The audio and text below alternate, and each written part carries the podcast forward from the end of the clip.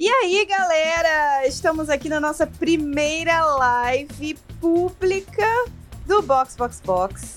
Eu sou Aninha Ramos, estou aqui, como sempre, com meus queridos Denis Augusto. E aí, galera?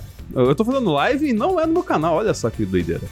Olha só, estamos utilizando todo o seu know-how para começar essas lives do Box Box Box. E Felipe Junqueira.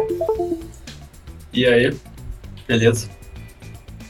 Pra gente começar muito bem essa nossa nova fase aí com lives, enfim, estamos aí tentando desbravar novos caminhos, trouxemos nossa querida apoiadora Bruna Soares, que foi a ganhadora do nosso sorteio, a participar do episódio com a gente.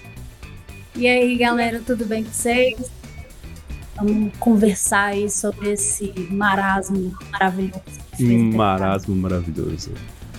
Foi uma ótima, uma- um, um ótimo adjetivo, marasmo. Exatamente isso.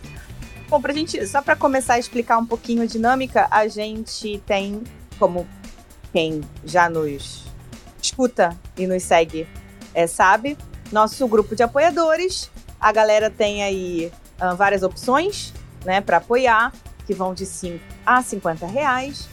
Galera que apoia a partir do plano de 10 reais, que se chama Silverstone, tem direito a participar de um sorteio, aliás, dois sorteios, né? Um no meio do ano e um no final do ano, para falar, fazer esse resumão da temporada com a gente. E quem ganhou de meio de, olha só, de final de ano foi a Bruna. Então, estamos aqui para fazer nosso resumo da temporada, falar muita besteira e, eh, bom, tentar convencer a Bruna de que Tiago Pérez não tá valendo a pena, Bruna. É, eu, vou, eu vou contar um pouquinho disso pra vocês. O problema, o problema é se ela resolver tentar convencer você que a sua saúde emocional, mental e física não suporta também torcer pra Ferrari. Só, gente vamos lá. Não precisa trabalhar nada de convencimento com a Aninha, porque eu acho que ela é mais consciente do que todos nós. Ah, É eu sou uma- é uma questão. E ferrarista. Eu já tô Ó, acostumada Ó. Inclusive, publicamente que pedindo desculpas pra Aninha pelo ocorrido. Eu não, que pedir desculpa. eu não esperava. desculpa, não é. Eu, eu sei, mas, eu- mas aí quando eu Abel ficava lá no o campeão Botafogo, impossível chegar no Botafogo, aí aí aconteceu. Entendeu? Então não tem muito o que dizer. eu, como boa botafoguense, Mas- já falar. Gente, calma, respira, que é o Botafogo. Não torcedores, calma, porque os torcedores Como- estão. Como a gente sempre fala, né? No Rio, a a Aninha ainda escuta muito isso, eu já não moro mais no Rio, mas tem coisas que só acontecem com o Botafogo. Igual tem coisas que só é acontecem com a Ferrari, tem coisas que só acontecem com o Botafogo. Isso, por exemplo, Não é à toa. Cara, tem um vídeo estupando esse assim que é maravilhoso. O que, que foi? ô? O Ferrari Cast começou cedíssimo. Ah, sim, sim, sim. Agora é o Botafogo Cash. Nossa. Nossa. O problema, problema do Botafogo Cast é que é, a quantidade de partes que você vai ter que censurar é quase que vai ficar in- in- incompreensível o que está sendo dito, porque assim, não tem como discutir com tranquilidade e, e- e calma o que aconteceu com o Botafogo. Pô, É mais fácil discutir a Ferrari do que o Botafogo. com certeza. Vamos lá. Vamos falar de Fórmula 1, que, por incrível que pareça, por mais que eu seja ferrarista e Tá charlista, bem menos pior. menos pior do que ser botafoguense. Vambora. Vamos começar, então, Bru, só pra gente poder é, introduzir, falar um pouquinho de você, da- do seu amor pela Fórmula 1, pra galera que tá assistindo. E, pra quem ainda não percebeu, Bru é torcedora de Tiago Pérez. A única Porque no Brasil.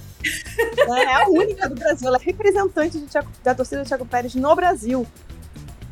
Então, gente, é, é complexo e ao mesmo tempo muito simples, porque na real eu cresci vendo Fórmula 1 como qualquer pessoa que nasceu nos anos 90 e foi criança.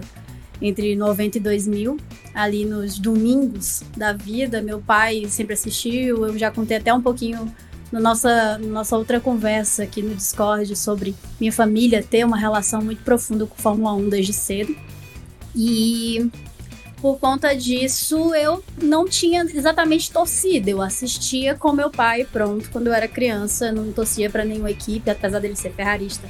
Eu não, não peguei essa coisa do, do, ser ferrarista com ele, nem assim como não peguei também ser palmeirense, porque eu também não sou.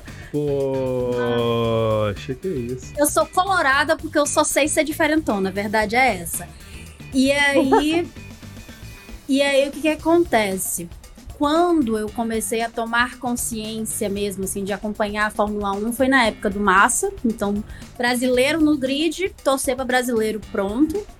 Enquanto o Massa tava ali na Williams, a gente ainda tava botando alguma pilha por ele, mas a minha primeira torcida não brasileira foi o Rosberg. Nico Rosberg, por uma brincadeira de família, a gente começou a torcer para ele, dizendo que, era, que ele era nosso primo. E e assim, na brincadeira a gente acabou realmente acompanhando o Rosberg ali na Mercedes, a Mercedes voltando para Fórmula 1, Schumacher ali do lado dele no começo. Então tem, tem um quesinho aí de, de, de querer torcer para uma coisa diferente.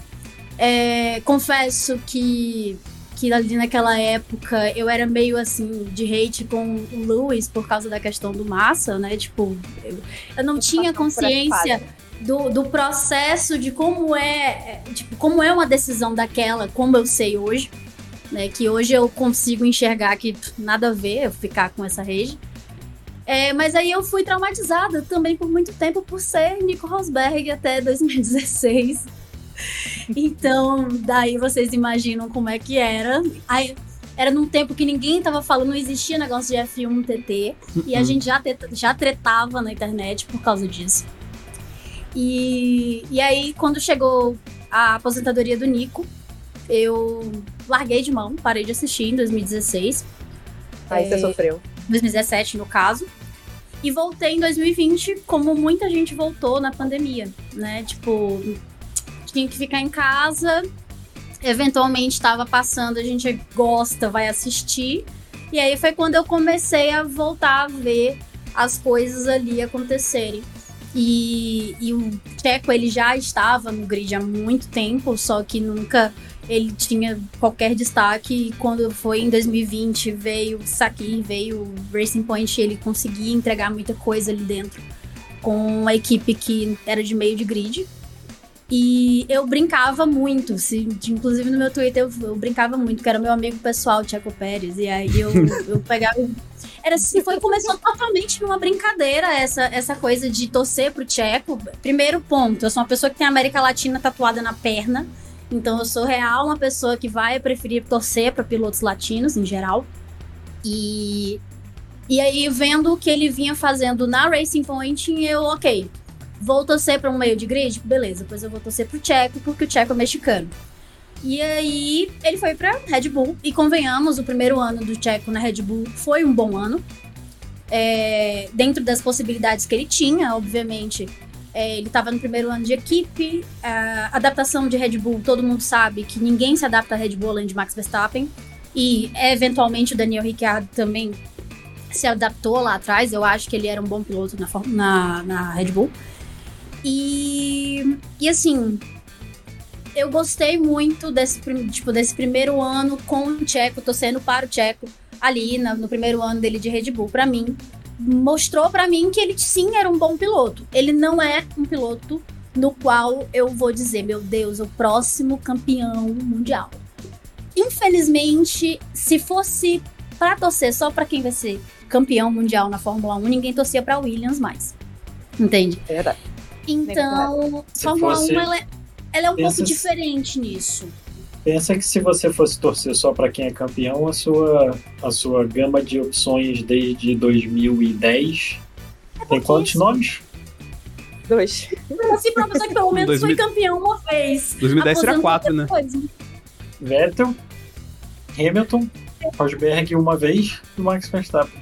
Só, ah, gente. 13, é, 14 aqui, temporadas. Né? Só Red Bull e Mercedes. É, aí pior ainda. E, a, e a, a, assim, pelo fato de eu começar, eu, eu confesso para vocês que apesar de, de, de, ter acompanhado o Rosberg e ter acompanhado a Mercedes ali na, na, na, fase que a Mercedes voltou, eu nunca fui de me conectar com equipes, porque eu era muito de assistir a corrida pela corrida. E quando eu voltei em 2020, eu até brincava, minha torcida é pelo caos. E foi quando começou a, a aparecer, tipo, mais gente falando sobre Fórmula 1 de uma maneira mais técnica, só que de maneira acessível. Foi quando eu conheci a Polita, foi quando eu conheci a Alane, foi quando eu conheci o Box Box Box. Então, 2021 foi onde eu comecei realmente a entender mais profundamente essa parte de equipe do que do campeonato de pilotos. E aí, assim, eu continuei torcendo pro Checo, porque eu não, eu não gosto de ficar trocando de torcida à toa também, mas eu também tenho outros pilotos que gosto muito. E gosto muito do Checo, acho que o Checo entregou um mau ano em comparação ao que ele poderia entregar estando numa Red Bull. Mas se vocês pararem para ver os resultados do Checo dentro do ano inteiro, os resultados dele não são ruins, não à toa ele está em segundo lugar. É, ele poderia estar muito melhor, muito melhor, mas eu não vou jogar pedra no Checo apenas. Agora, a grande decepção da minha vida com ele foi vê-lo correr em Interlagos. Realmente. Não rolou. 2021, assim, ritmo de corrida terrível. E aí eu tenho uma vantagem de que meu segundo piloto é o George Russell e vi ele ganhar. Pelo menos isso. Muito é, bom. Mas enfim, eu falo muito, por isso eu tive que contextualizar aqui toda a parada. Tá ótima, tá super bem encaixada aqui com o grupo. Tá Ó, a, a Graziele e a Andressa estão concordando com você. A Graziele falou que o brasileiro é o, né, o, último a perder as esperanças. E a Andressa falou que a esperança é a única, que é, ups, a última que morre. Então, todo mundo aí no seu barco. É, dentro, dentro, falando agora de, de, um pouquinho de torcida, né, de Checo Pérez, eu brinco, ah, eu sou a única torcedora brasileira do Checo, mas eu conheço mais gente que torce pro Checo no Brasil. Porém, e por incrível que pareça, a página Checo Pérez Brasil não é minha e nem conheço. Olha só. Mas tudo bem. Deveria fazer parte, inclusive. Grande representante do torcedor. E aí. Mas eu tenho muitos amigos na América Latina, especialmente no Chile. Todos torcedores do Checo, inclusive pessoas que eu conheci em Interlagos. E, e foi muito legal porque eu encontrei muita gente no setor G com camisa do Checo. E a maioria dessas pessoas, obviamente, não eram brasileiras. Mas foi bem legal porque eu ganhei amizades incríveis no México, no Chile, na Colômbia, por conta do Tcheco.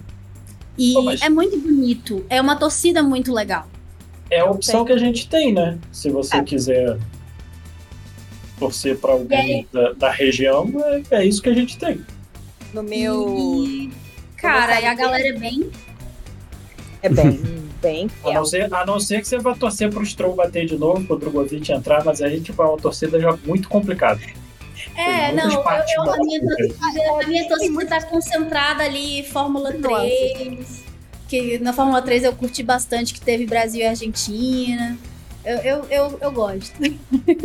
É, a gente tá, tá com uma sequência boa, né? Porque a gente teve o Drogovic, agora teve o Bortoleto, essa, essa parte das, das fórmulas de baixo tá, tá bacana pra gente. Só ninguém chega por falta só, de. Falta só isso aqui, a verdade é falta, essa. Falta, falta talento. Talento caramba. Do meu CLT, tem um diretor que é mexicano, né? E aí, toda vez que eu encontro com ele, a gente fala um pouquinho de Fórmula 1 e, obviamente, ele é louco pelo Tcheco, né? É muito e bonitinho, eu... gente. É muito legal, é muito oh, legal. O, o, Leonardo Fernandes está lembrando aqui, né, que é uma, um fato que a gente não pode esquecer, que qualquer é, GP que a gente vê na temporada tem um monte de gente com bandeira do México, com, com né, a camisa do, do Tcheco, que era o que acontecia com a gente, né? Com, com porque tem brasileiro em todo lugar, de repente mexicano é assim também. Sim, gente. Tem mexicano é. em todo lugar. Eles têm aquela dinâmica do, esportiva do se se puede. Né? E é. usa pra tudo. Cara, é porque assim, a gente teve representatividade na Fórmula 1 por muito tempo. Opa. Brasileiro, brasileiro teve um privilégio muito grande de ter pilotos do começo Do começo da década de 70 até a aposentadoria do Massa sem nenhum intervalo. Sem nenhum intervalo. É, isso, brasileiro, isso o brasileiro é... aprendeu a, a gostar da Fórmula 1 como esporte, obviamente, tendo aquela representatividade, né? Acho que a gente não assistiria se não tivesse representatividade, não tivesse não, se fosse, se fosse só o, o Bertoldi, nada contra eles, tá? Respeito a qualquer um que tenha chegado na Fórmula 1, mas se fosse só, tipo, o Bertoldi, o Gilmin, claro. não sei o quê, não ia ser a mesma coisa. Mas se você pensar que a gente já entrou, teve o Chico Serra lá na década de 50, mas aí outra, outra parada, mas, tipo, quando o Emerson entrou, tipo, já entrou, ganhou corrida, ganhou campeonato, depois Piquet, depois sendo, tipo, sabe, é, é, muito é muito legal, assim. E aí ver que esses outros países, eles não têm, tipo, o Tcheco é o maior vencedor do México. E você consegue entender a conexão dessas pessoas, a gratidão dessas pessoas com ver ele crescer e ir para uma equipe de ponta. É, tem muita complicação em relação à Red Bull? Certamente. Ninguém. É, é, mais uma vez, como vocês estavam falando, inclusive no último episódio, deve ser o contrato mais bem amarrado que a Red Bull já assinou, porque provavelmente quem escreveu ele foi o Carlos Slim, não foi o Checo. Com certeza. Então, o cara mais se, do México, um dos mais Se bobear, se bobear, é, foi dos únicos contratos que a Red Bull já assinou que teve alguma discussão, que teve algum. Tanto porque os outros pilotos é o seguinte: esse aqui é o contrato, é, é contrato de adesão, igual a gente tem aqui. O contrato tá pronto, só assinar aí na última página. Precisa nem ler. Porque, porque não tem o que mudar, filho. Não tem discussão. Até porque, tirando o Tcheco, todos os outros pilotos foram da academia. Sim. Sim. Então, assim, é a galera que tá vindo de baixo que, assim, é aquela chance, eles vão agarrar da forma que for. O Tcheco não, o Tcheco já era um cara com experiência, com anos e anos e anos de categoria. Então ele também não ia. E... Ele tem suficiente para chegar lá e falar: hum, então, tá vendo essa cláusulazinha aqui? Não, mas o, e o Tcheco tava trazendo Cara. talento, né? Que o pessoal da Red Bull, que é a grande vantagem da Red Bull, eles não precisam nunca correr atrás de grana. A Red Bull é. paga tudo. Tem o, o né, Albon, Kvyat, é, Gasly e Ricardo pagaram aí o preço depois. Mas assim, o, o Tcheco é o único cara da, da Red Bull que veio com grana, que, que veio numa condição de, de não ser capacho da Red Bull. E Agora aí, assim, o problema é o que ele fez com essa oportunidade nas mãos, né? Tudo bem que ele tá batendo de frente com o Max Verstappen, que é uma pessoa que na primeira vez que o Max foi para pódio, a minha mãe me acordou. A minha mãe é Verstappen, gente. Ah, é? Me acordou. Na verdade, hoje não. Hoje menos. Mas, mas lá atrás, assim, ela, ela tipo, me sacudiu mesmo, assim, olha, esse cara, esse menino é maluco. Aquela, aquela vitória, mas se você pensar, teve, quantos yeah. memes tiveram, né? Porque foi a primeira corrida dele na Red Bull e ele já ganhou, Sim. e aí, tipo, não, peraí, mas o moleque tinha. tinha Sete anos. Sim, anos. Não tinha, não tinha idade pra, dirigir quase e tava lá ele ganhando Ele não podia nem tirar a carteira, velho. É. Galera até esquece a quantidade de merda que ele fez antes de a Red Bull. Nossa! Cra Crash Tappen, e... lembra da época do Crash Tappen? Não, o Galvão falando, esse, esse Verstappen é um perigo na pista direto, né? Falando assim. Então. É, a, a minha mãe dizia que ele era maluco. Ela dizia assim: esse menino é maluco. e assim, se provou que é, e o que ele. Tudo que ele fez lá atrás tá aí, tricampeonato é, sem tirar os louros do cara, apesar do carro ser perfeito, o carro não é perfeito de agora. Vamos, convenhamos, a Red Bull Exato, é uma é um... tem um histórico de ótimos carros. Poucas vezes É uma evolução, né? Exatamente. É uma evolução que veio junto dele, né? São sete anos aí de. Sete ou é oito? Nem lembro. É, é essa, é essa parada da Red Bull com o Verstappen, né? É uma evolução que foi feita junta e baseada nele também, né? Então... Depois que eles, depois que o Vettel deixou de ser esse menino dos olhos, eles precisavam de outro. Sim, eu, eu, Ou você chegar com o Verstappen tá na, tá na oitava temporada, sete e meia, né? Porque ele entrou no meio da de 2016, mas... Verdade. E assim, e há quantos anos que ele é o dono da equipe? Exato. Que e faz toda a diferença. A Renault, é, e depois faz, que saiu a faz Renault, toda a diferença. Mudou ainda mais, porque eles conseguiram pegar um motor Sim que era feito pro carro deles, né? Porque o que acontecia com a Renault era, eles tinham que fazer o carro e ajeitar ali para caber o motor Renault, que é o negócio de ser cliente. Quando eles fecham com a Honda e a Honda faz o motor para eles, aí é do jeito que eles querem. Então você tem o carro do jeito que eles querem, pensado pro Verstappen, né? É, é tudo azeitadinho com a mágica de Pierre Wash e principalmente do. Ah, meu Deus, como é que eu esqueci o nome O Adrian Newey? Homem? Adrian Newey, muito É o obrigada. Newey. Eu lembrei do Pierre Wash, que é o mais difícil. com a mágica dos dois. E, e aí você tem esse, esse ano incrível, né? Não, o ano inacreditável. Parece aquele personagem do Carros lá, que é o- do Carros 3, que é aquele carro preto perfeito lá que deixou pelo Aham. Marquinhos. Né? É, eu esqueci o nome dele. Mas. É, eu não lembro. Mas tem o, o perfil da Red Bull, tem muito essa questão de.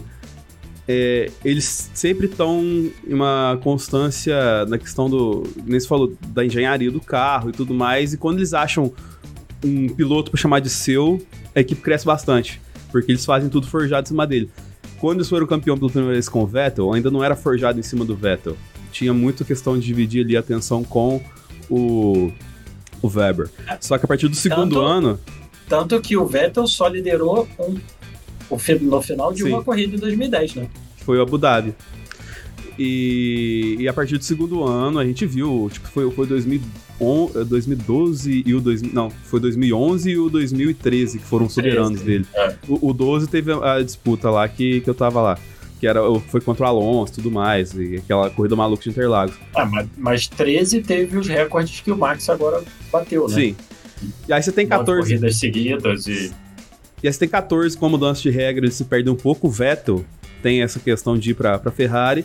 E a Red Bull fica um pouco de crise de identidade na hora que ele sai.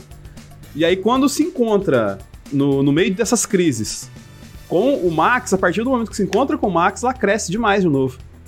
Que aí vem, tipo, se engalgando. E, e- e a- nessa, e nesse domínio da Mercedes, a Red Bull tem vitórias inacreditáveis, que nem aquela vitória, acho que do GP de 70 anos de Silverstone, né? Que eles, na estratégia muito doida lá, fizeram o Max conseguir passar o, o Hamilton com o Bottas no- só no cálculo mas- do negócio, saca? mesmo na época que a Mercedes, né, ali no começo da era do, do híbrido e tal, o Ricardo teve umas vitórias assim que não foi só, ah, pô, ele deu sorte e ganhou. A do Max ele deu 18, sorte, Né? com certeza, porque né, os dois bateram na saída, óbvio que foi sorte.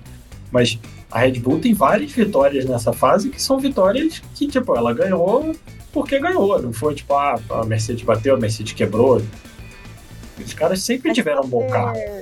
Se você for pegar até essas temporadas também, elas são bem diferentes da- dessa temporada de, de 2023, porque mesmo durante esse domínio da, da Mercedes, que era assim, né, de longe, principalmente o Hamilton é, mandando em tudo, você tinha umas vitórias aleatórias, você tinha ali, normalmente era a Ferrari em segundo, a Red Bull em terceiro. A Red Bull só foi virar esse jogo a partir do momento em que eles de fato mudaram para Honda. Eles foram melhorando o carro, mas eles tinham problemas de confiabilidade com o motor o tempo inteiro. Acho que foi 2018 E- que eles quebravam o tempo todo. E a gente não pode esquecer que o Hamilton, depois que perdeu o campeonato pro primo da Bruna, ficou pé da vida e falou: agora beleza. Agora acabou. Acabou. Acabou a brincadeira. acabou. Agora sou eu. Acabou a brincadeira, não tem mais brincadeira. Nossa. É, o- o- Ali ele tava virado no giraia, né? Voltando a falar do Thiago, só porque eu lembrei de uma frase legal do Horner e que eu acho que é, define muito do que foi o ano, do porquê o ano do Tcheco foi desse jeito meio estranho, que tem resultados bons, mas você olha de fato a performance é uma coisa meio estranha. É, o Horner falou, acho que foi essa semana ainda, ou foi no final da semana passada, que o Tcheco precisa acertar a classificação dele. Porque em vários Sim. momentos durante a temporada ele poderia ter tido resultados muito melhores se ele simplesmente tivesse classificado bem. Isso Meu com Deus. certeza. Se eu não me engano, Isso tem um número que, tipo. Como classifica mal? Puta merda. Acho que tem um número até, tipo, do. O, o- o número de Q3 do, do Alonso e do. Do Pérez, é Do qual- acho que é o mesmo. O, o- tipo, não sei se é, é muito próximo. Eu não lembro exatamente qual, qual, qual, qual que tá na frente e tal, assim, mas sei que o número deles de Q3 do- da temporada Ah. é bem próximo. E, tipo, considerando o carro que um tem e o outro tem. E assim, gente, mesmo quando, mesmo quando o carro fica inteiro, que algumas vezes não rolou, é... Mônaco foi um pesadelo, gente. Eu acho, tenho certeza que foi a Carola que marcou aquilo ali como vingança por Mônaco do ano anterior. Mas. Ah, mas... a equipe deu mole com o Tcheco umas duas, três vezes também. Não é tudo culpa Ah, com dele. certeza. Tiveram algumas, algumas estratégias de Q2 principalmente, que tipo, você olhava e falava, o que a Red Bull tá fazendo? Tinha que testar aí- alguma coisa e aí dava ele, errado. testar o Verstappen, né? E aí dava errado. Tipo, É, ah, só vamos dar só uma volta. Vamos economizar um jogo com set de pneu. Pode Mas ser. é porque quando eles queriam testar, eles testavam com ele. né? Tá que nem aquela corrida do México que de- deixaram, trocaram a asa dele com a asa do Max. Mas aí é piloto número um e piloto número dois. É. É, porque É, você quando testa com o Max, vem a velha na hora, né? A, a velha não deixa nada, que nem aquela, aquela, aquela quali lá que o Max ficou. Passou na rabeira no Q1 lá e só cuspindo marimbondo. Depois foi lá e fez a pole. Pronto. Mas é bem isso mesmo. Só que, de fato, apesar da, da, da Red Bull ter, sim, errado em algumas estratégias, num geral, o Checo não vai bem em classificação. Ele vai bem em ritmo de corrida em relação à ultrapassagem. Porque, cara, como, é como, como falaram quando saiu, quem mais fez ultrapassagem no ano e ele ganhou. É tipo. Aquela É famosa e ruim, história, né? É tipo, você faz muita ultrapassagem porque você, toda, quase toda corrida, tem que fazer uma corrida de recuperação. É bom, é bom e ruim. É bom porque ele, ele sempre foi bom nisso, em, em manter pneu e não fazer nenhuma bobagem em corrida e tal. Mas ao mesmo tempo não era pra ele ultrapassar ninguém, né? Era Não pra era ele estar pra- ali pra frente. com- É, ele se coloca no risco, né? Ele queria colocar um Chile, gente. Entenda que na época que era o Bottas com o Hamilton, era chato, aquele um dois o tempo todo. Ele queria botar um molho. Só isso, gente. Pô, não tenho o mais, o que- molho não podia tenho mais o que dizer. Ele podia ser das primeiras posições, né? Porque o molho não sei, amiga. Eu Gente, o Max lá na frente, briga, briga, na frente de todo mundo. briga com a Não. Ferrari. Briga com a Ferrari em vez de brigar com a Alpine, pô. Sacanagem, pô. É, isso é uma questão que, assim, o campeonato acabou por conta disso, que ele se colocou na condição de ter que disputar com o Ocon e acabou saindo na prova. Foi lá no Qatar saindo na sprint. Não, o- isso aí é uma, é uma, é uma, uma verdade da Fórmula 1 há quanto tempo, né? Né? Você largando do bolo, bicho, coisas vão acontecer. Coisas vão acontecer e normalmente elas não são boas. Como foi em Las Vegas, por exemplo. Las Vegas é um evento clássico. É um exemplo clássico do pessoal que tava ali naquele bolo que não era pra estar e na, na, na bagunça ali fazer o quê?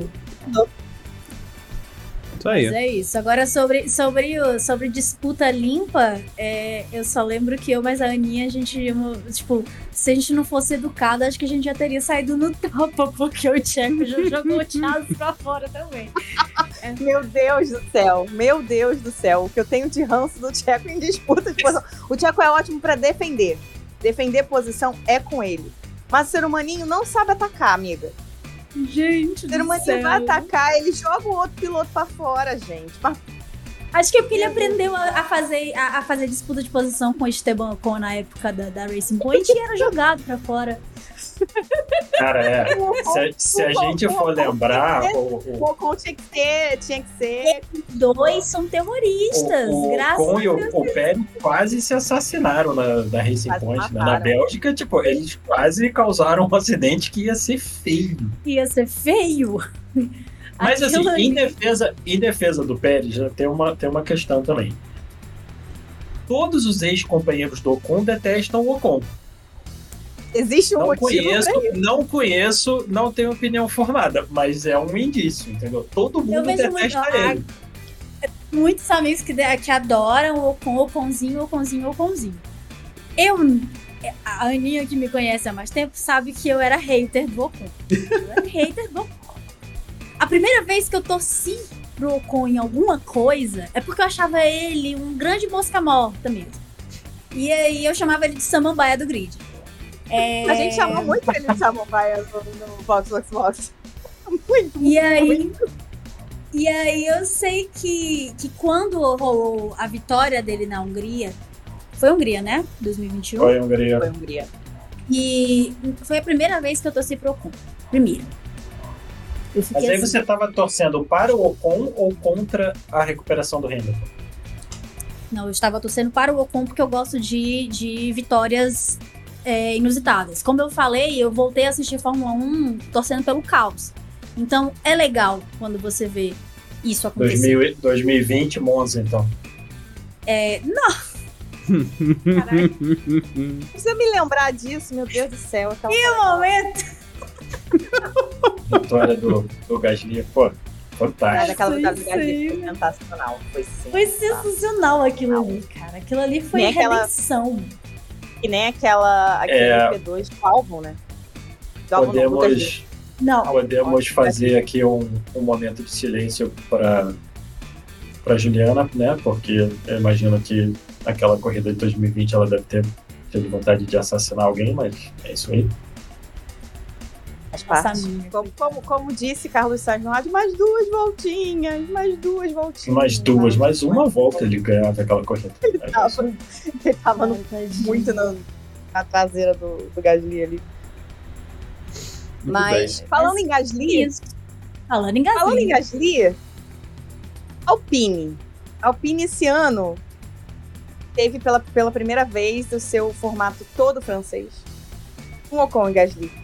E todos sabemos que Eles já tiveram já Tretas. tentaram e não deu certo da primeira vez, não deu certo da segunda vez e agora não deu certo da terceira vez.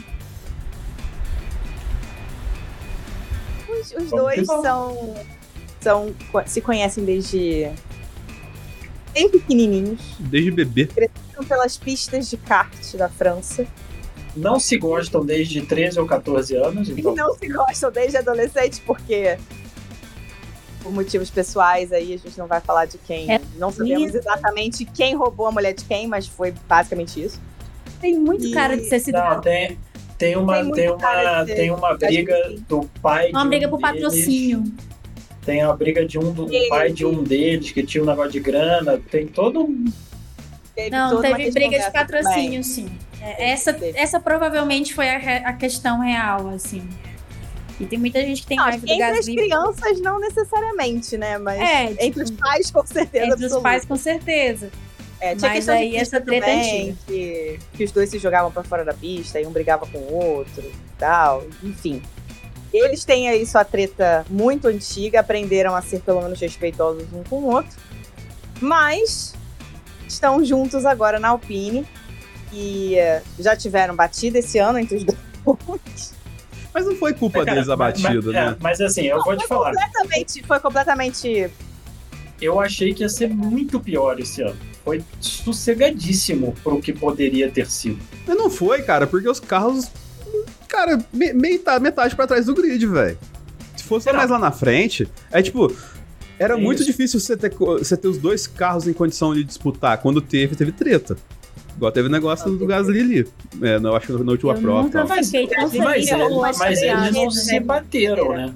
É, Eles porque. não se bateram, não se jogaram pra fora da pista. Eles se, se assim, brigaram com, brigava com o engenheiro porque o cara passou, me ultrapassou no box, não sei o quê. Mas ninguém jogou ninguém pra fora. Ainda. Beleza?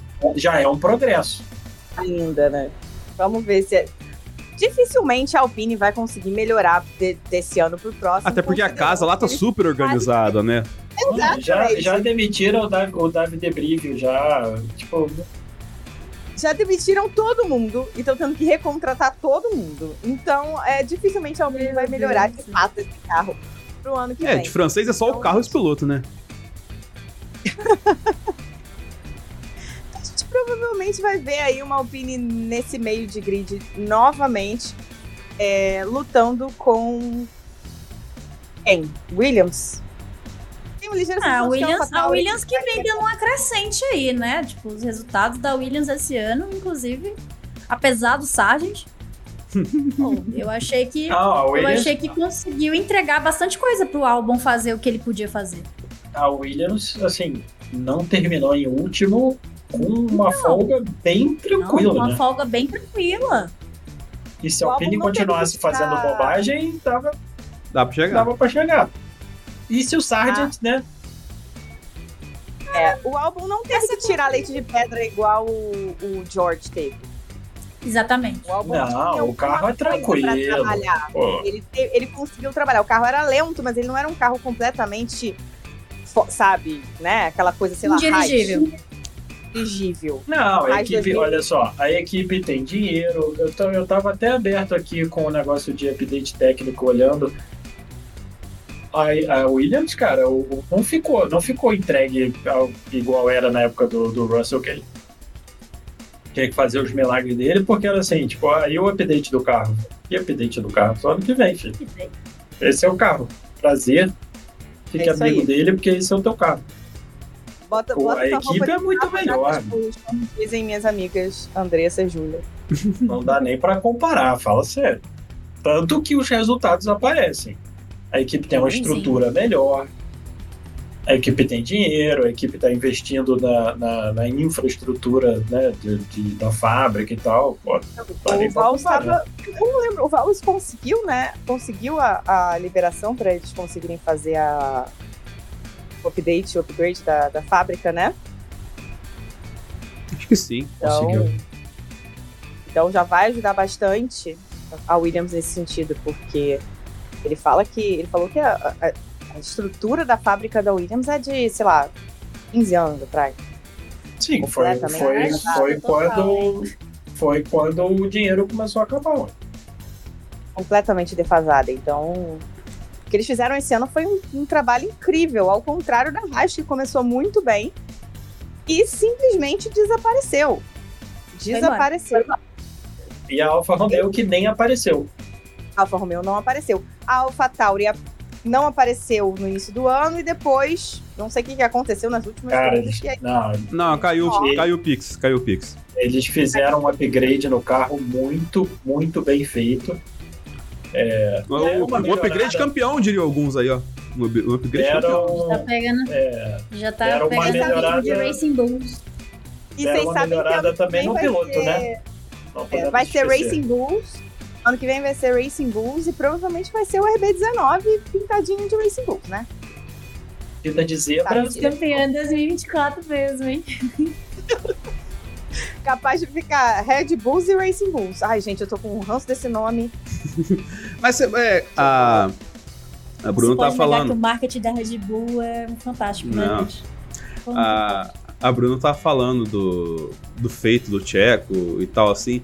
O, o Tsunoda ele fez um, um feito gigantesco, né, pra, pro, pro japonês da Fórmula 1, que é liderar seis voltas. Sim. É tipo assim, a gente perde a noção um pouco, a gente Sim. é meio mal acostumado, né? De, de, é, de despedida pro Franz Tost ainda por cima, não Sim. podemos esquecer. Era 351 corridas. Acho que não teve uma pessoa. Não teve uma pessoa. Se- quem, quem não pensou isso não tem coração. Não teve Não. uma pessoa que não mandou o stop the count na própria cabeça, entendeu? Que não falou, caralho, podia acabar agora. Tinha que acabar Podia. Bandeira agora. vermelha, é, cai Bandeira meteoro da, da vermelha, pista, não dá pra exatamente. recomeçar a corrida. É bandeira vermelha de ternura. E o que Tsunoda. E o Tsunoda vence a E o corrida. Tsunoda, que é o, que é o piloto mais, mais fofinho da, da Fórmula 1, né? Parece um brinquedinho. Só basta ele abrir a boca no rádio. Ah, aí ver o tanto acabou. que é. Na hora, na Mas é hora que só põe o capacete. Não, na hora que põe o capacete é outra parada. Mas ele mesmo fora da pista sem o capacete, ele é tranquilíssimo. Ele é um Ué. querido. Teve aquele vídeo que tava, ah, qual, qual é o seu sonho? Todo mundo com sonhos mais loucos aí. Qual é o seu sonho? Eu queria abrir um restaurante. Eu Todo acho mundo. muito Campeão lindo. Fórmula É 1, isso? Ser campeão, ser campeão mundial, ser campeão eu mundial. Queria, Eu quero abrir um restaurante. eu queria ter um restaurante. Inclusive, meu sonho comer a comida do Yuki Tsunoda. Parece que ele manda bem mesmo. Não é? Mas.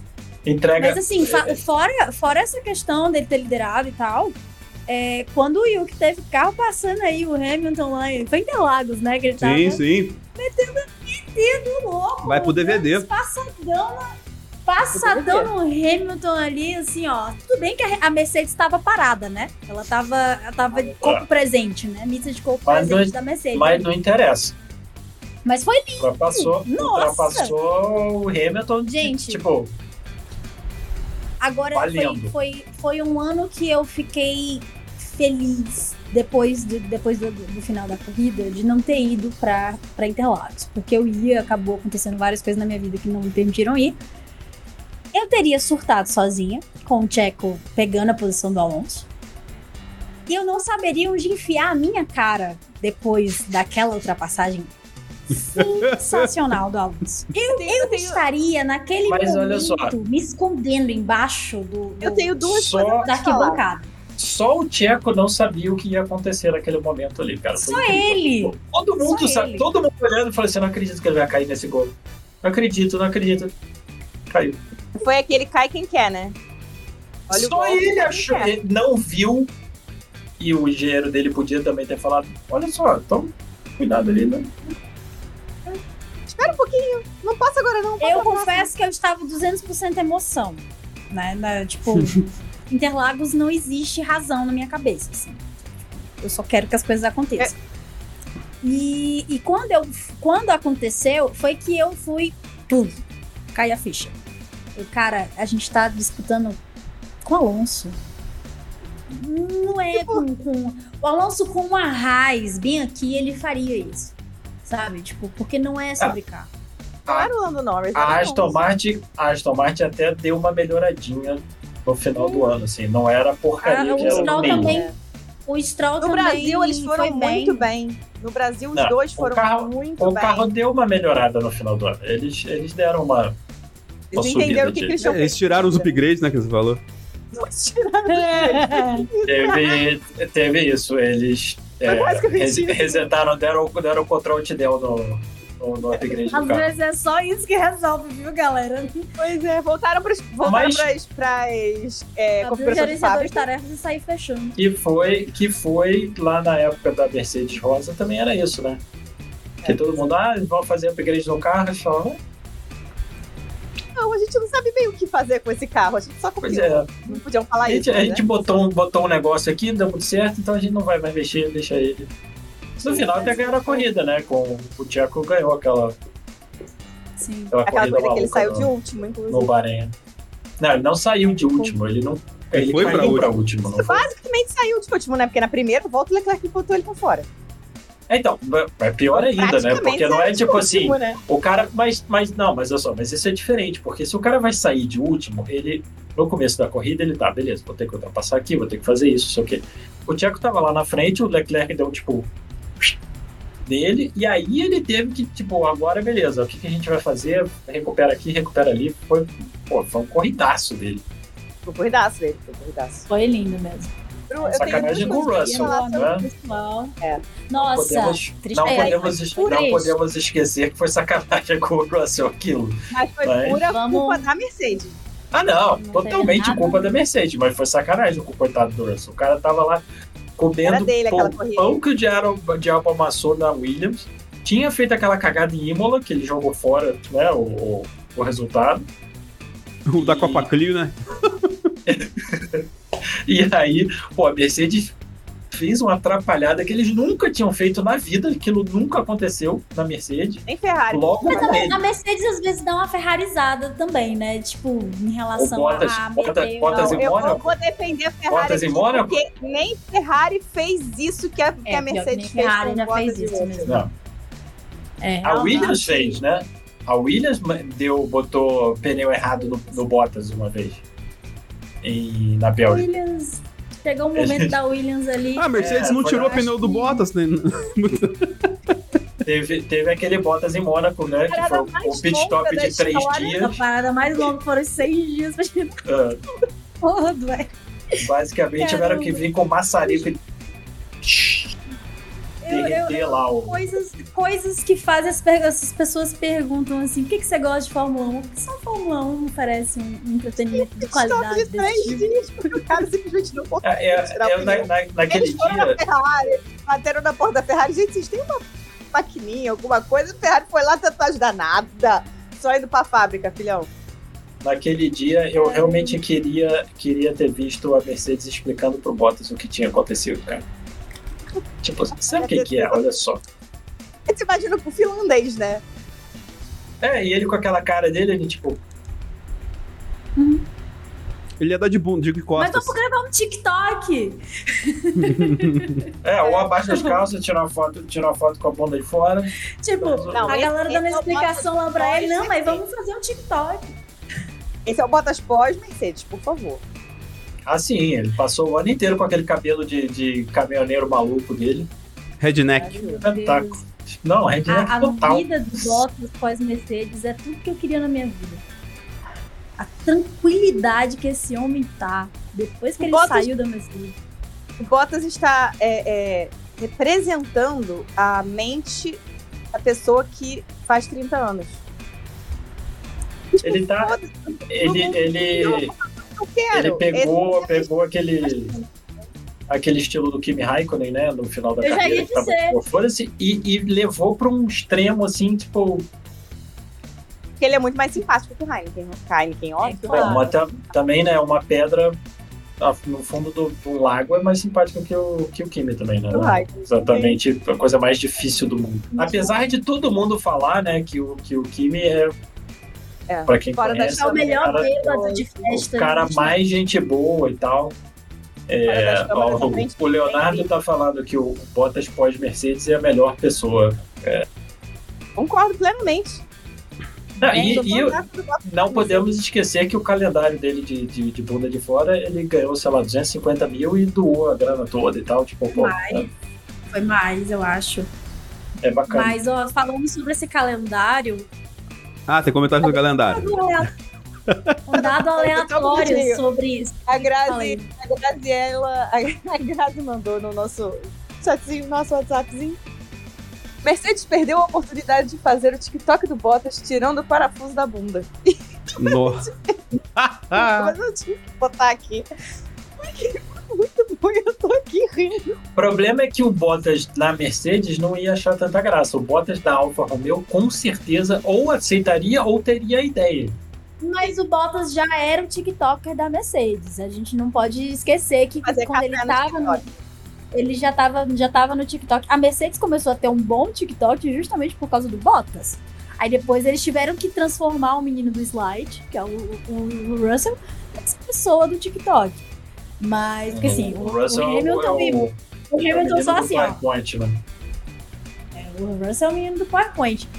E, Mas- e assim, Em defesa do Hamilton, não podemos esquecer que ele foi é, o cara que lutou pela, pelas mídias sociais, levou aquela multa do Bernie Eccleston por usar o Snapchat Verdade. no, no paddock. Foi ele que iniciou aí a, e hoje é o que que é? Ah, outros tempos da Fórmula 1, né? Então. BBB. Nossa, Não, isso aí, se a gente, se a gente for voltar para essa fase, pelo, não dá nem é, outra. Assim, reclama, a gente reclama hoje em dia da Fórmula 1, reclama, mas já foi bem, bem pior nesses pontos, assim, sabe? Gente, Já foi muito só, pior. de, só de existir. Olha, eu confesso pra vocês que uma das coisas mais deliciosas da vida é a assinatura da F1 TV quando é, tipo, época fora de, de temporada, que eu vou maratonar aquela quantidade de coisa que tem ali. Que é uma coisa que, sei lá, na época que eu assistia, que eu torcia pro Nico, ainda não tinha essas paradas e, Não. porra. É, é, é muito bom, cara. Eu não A quantidade- A quantidade de a quantidade de dados que a gente tem acesso hoje em dia, sem contar onboard, rádio e, e tudo mais, assim, só a quantidade de dados que você tem acesso, cara, é, é A surreal. minha, vida, a minha vida mudou depois que eu comecei a assistir Fórmula 1, vendo live timing, vendo, Claro. né, vendo todas, as- tendo todas essas informações do multiviewer, que assim, a gente fala com ele em servidores do Discord, e o cara é sensacional e o, o trabalho dele é incrível, né, o F1 Multiviewer. É, recomendo para todos que tenham F1 TV assinado, porque, nossa senhora, você vê uma corrida vendo as as board. tempos de volta, as distâncias, toda a telemetria, assim, né? Todas as e- informações ao vivo é, é, assim, é surreal de diferente. É outra coisa. Por exemplo, a, a Bruna que, que é torcedora do Tchê. Se fosse naquele estilo anterior, né, que você vê uma câmera e é isso aí, quando aparece lá alguma coisa você tem informação, você não sabe do que está acontecendo. Depois você vai lá olhar, ah, então ele fez isso, fez aquilo. Hoje em dia, assim, tipo, é, eu, por exemplo, acompanho alguns pilotos, cara, assim, ah, o que, que o Tsunoda tá fazendo agora? Ah, ele tá não sei quantos segundos do outro, tá assim, a estratégia de corrida é essa. Também É outra- gosto muito de fazer isso, gosto muito de, eu, eu gosto muito de ficar, tipo, onboarding de alguém que eu esteja querendo acompanhar a corrida daquela pessoa, porque eu tô vendo que tá tendo movimentação, nem sempre é o Tcheco.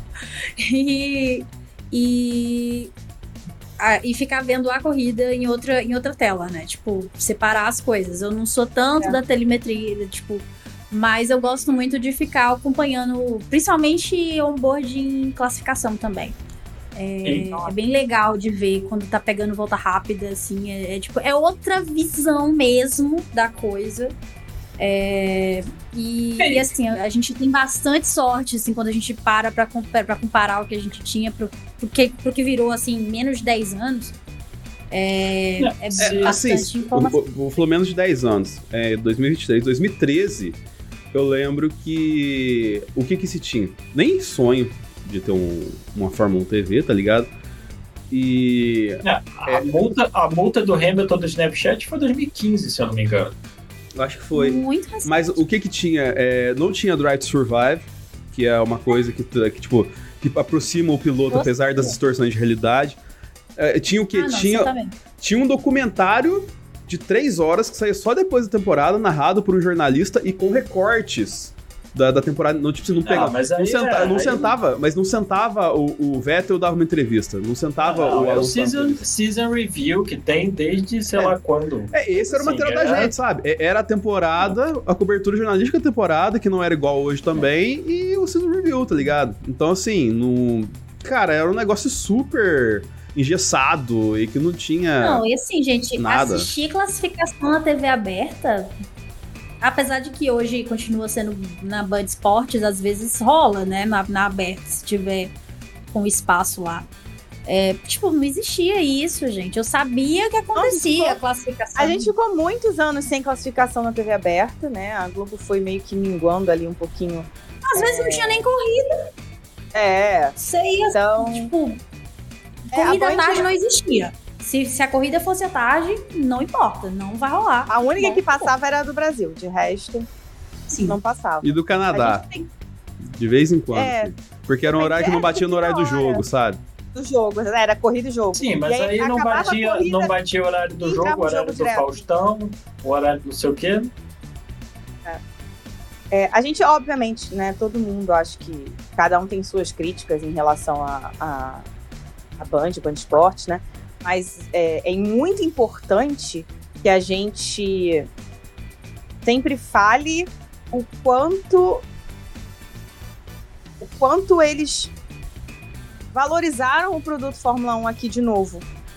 Porque a gente pode ter uma crítica ou outra, mas assim, a gente tem corrida todo, todo domingo de corrida a gente tem corrida. É, a gente tem classificação normalmente. pré-corrida. 90 Em pré-corrida, a gente tem 90% das classificações são na, na Band, não são só na Band Esporte, são nas duas. É, tem pós-corrida, a gente tá VT. vendo em VT na Band Esporte, a gente tá voltando a ver pódio que a gente não via há anos, né?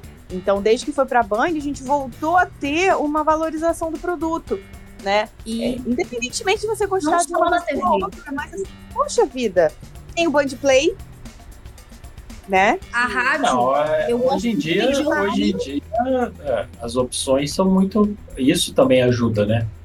Quantidade É, de certeza. opções que, que você tem de onde botar isso. Mesmo quando a Globo começou a botar as coisas no Sport TV, é, não era todo mundo que tinha, não era todo mundo que podia assistir na Não. hora. Hoje em dia, pô, Não, e assim, anti- antigamente isso não era por- pelas assinaturas que a gente tem hoje. A gente tinha que assinar uma TV a cabo, com uma assinatura cara, amarradíssima por anos. Tipo, eu não tinha como pensar em eu mesma ir lá assinar uma parada e quando eu quiser. é, Deixa cara, eu-. E tem uma coisa que também, a- às vezes a corrida da Globo não era no Sport TV 1, era no Sport TV Ah, não, 2. sim. E o Sport TV 2 Dois, não três. tava em todos os pacotes, assim, sabe? Tem essas questões Sim. também, que a gente não tem muita noção quando tem a TV a cabo full em casa, tá ligado? Uhum. Eu, quando saiu a F1 TV, um amigo meu arrumou para mim, logo que saiu, eu, eu passei a usar. É, limite da legalidade.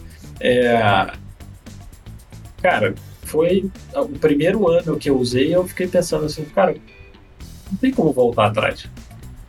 Não tem, não tem como sentar pra- na frente da televisão e assistir agora uma tela, tipo, Não esperar alguém me dar alguma informação. E, e, assim, acredito, não, não sei, não tenho informações nenhuma, não trabalho na Band, não faço ideia do que se passou.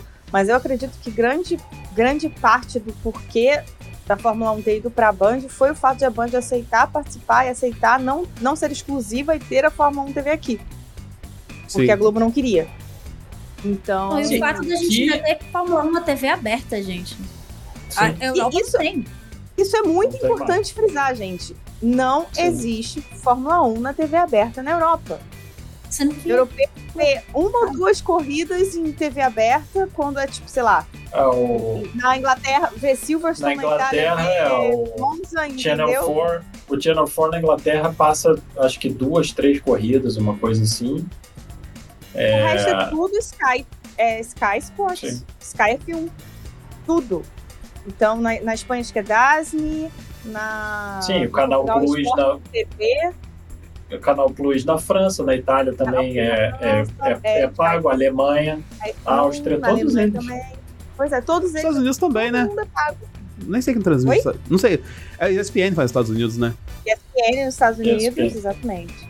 Então, assim, a gente precisa muito valorizar o fato de que a gente tem a Fórmula 1 em TV aberta. É uma coisa que não existe quase no resto do mundo. Não é uma que coisa. É, que é uma Isso briga. Me lembrou de, de que é uma briga bem antiga, né? De todos os esportes, inclusive futebol, você também tem esse problema. É, você tem vários outros esportes que, na hora que você vai para trás do, do, daquele, né, do, do muro, é óbvio que você perde.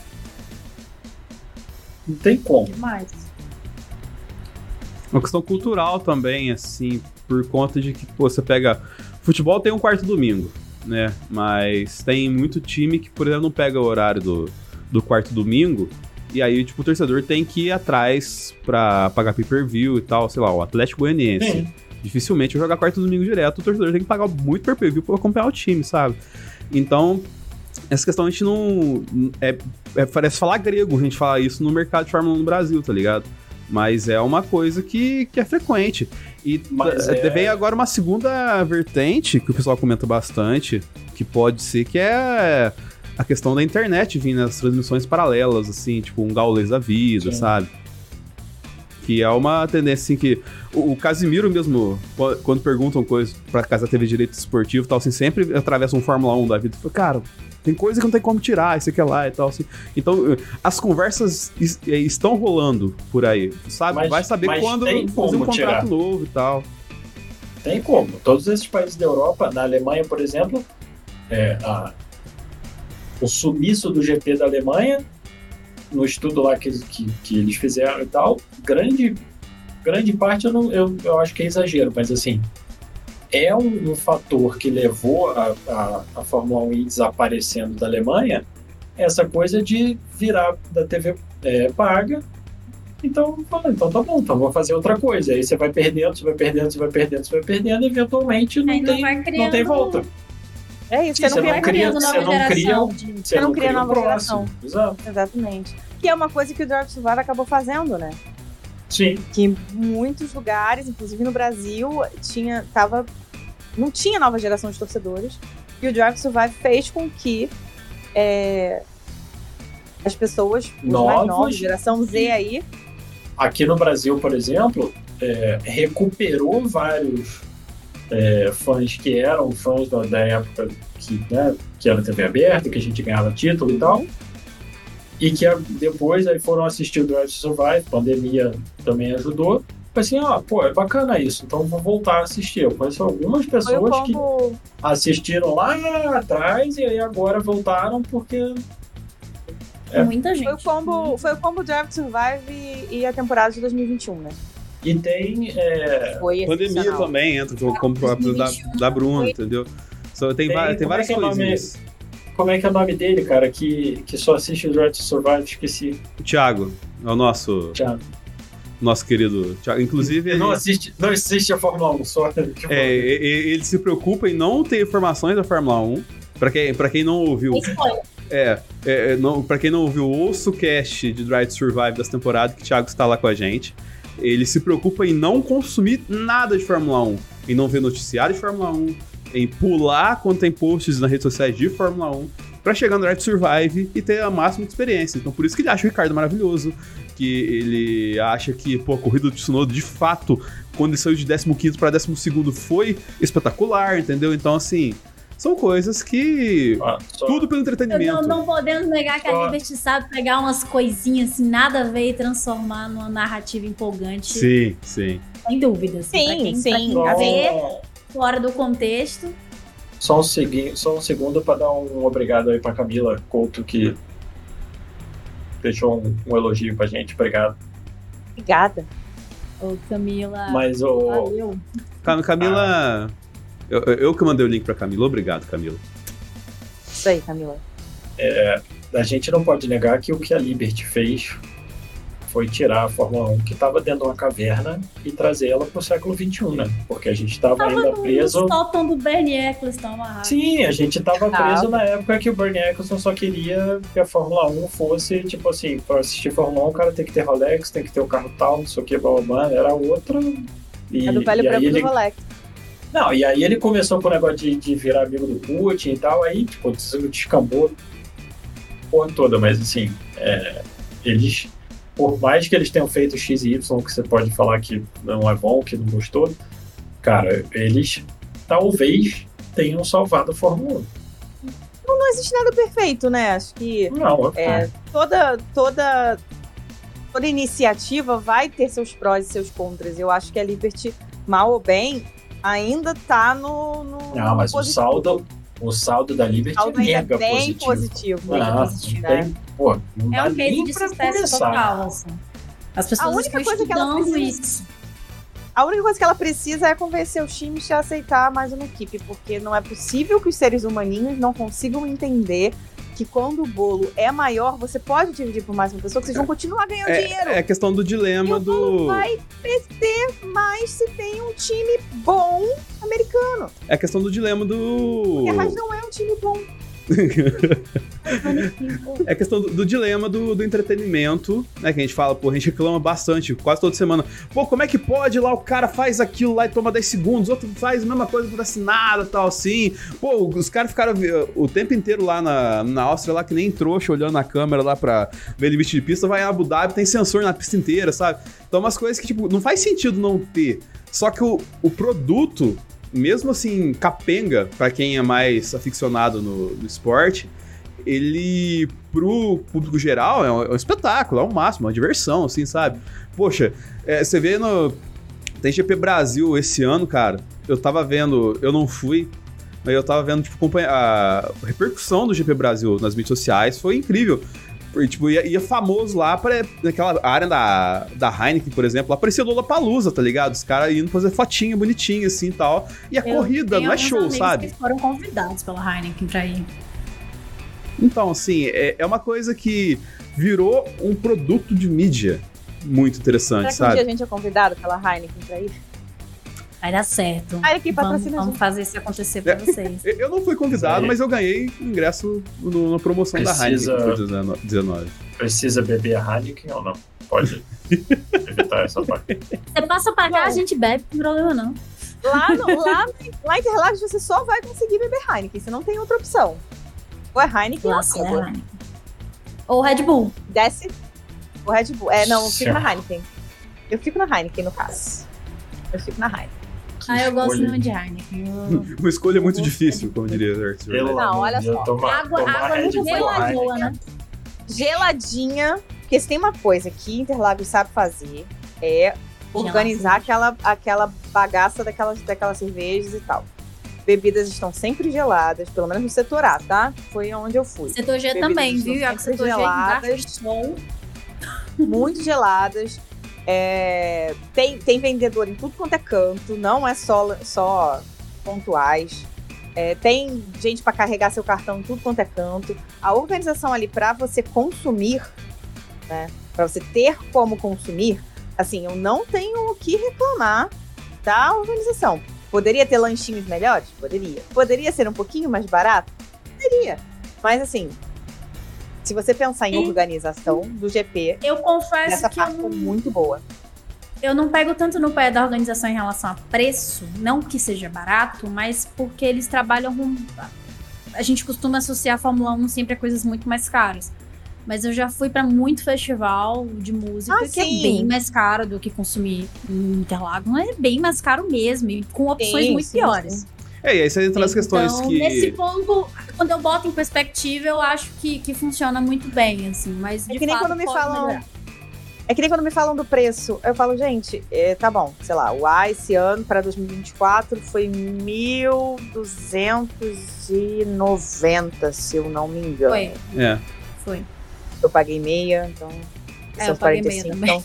Sim, mas O ano que vem né? que você viu, tem que pagar os 20 e tantos milhões de euros. Só que- É, mas sim, só que além disso tudo, se você parar pra pensar, você tá pagando por três dias. É isso que eu ia falar, eu sempre falo isso, sabe? Quando a pessoa fala, nossa, mas você paga tão caro de Fórmula 1. Tal. É três dias de evento e, assim, é três dias de ação na pista, sei lá, por no mínimo duas horas por dia, sabe? Então, assim, você vai num show, pô, a Taylor, o pessoal pagou pra ver a Taylor isso em um dia, por exemplo. Então, é, tem... eu paguei pra ver o Paul. Sim. Isso. Eu, eu, eu, eu paguei metade pra ver o Red Hot também. Eu entendo o que acontece nesse negócio. É, é caro o entretenimento. O esporte acaba sendo um pouquinho mais em conta nesse ponto. E as questões que a gente tá falando, tipo, pô, de estrutura de evento e tudo mais, se são coisas que meio que fogem a, a esfera apenas da Fórmula 1 e entram na esfera de eventos no Brasil. Tanto que teve o problema com a nossa. com a garota lá no show da Taylor, no, no Engenhão lá. No Newton Santos, né? O nome correto. E, e aí o. E, e aí isso veio que como. Veio, tipo, sei lá. Né, tipo, sei lá. Aí veio e, e, pra atingir os, os outros eventos, que é o, o básico. Tipo, se você não pode negar água, é meio absurdo, sabe? E aí, tipo, você pega o preço de água nos lugar, lugares é ridículo, assim. E alimentação. Barrar bolacha pra entrar, sabe? Biscoito, assim, não faz Que é sentido. outro ponto sabe? legal de Interlagos. Eles permitem você entrar com até três itens fechados, lacrados. E, É. velho, eu Só entrei não- lá só com que você não pode entrar assim. nem- Oi, Não pode o quê? Não, só que você não pode entrar com água. Ano que Ah, vem não, vão ser obrigados água- a liberar água, a garrafa d'água. Mas eu acho que agora eles vão ter que liberar. Né? Bom. Tipo, Cara, é- e assim, é- foi uma coisa que eu vi em Monza, assim, botando aqui em perspectiva, a organização de Interlagos dá de mil a zero a organização de Monza. você me contou. Mas, em Monza, existiam alguns bebedores. Então você tinha, sim, a opção de você comprar água.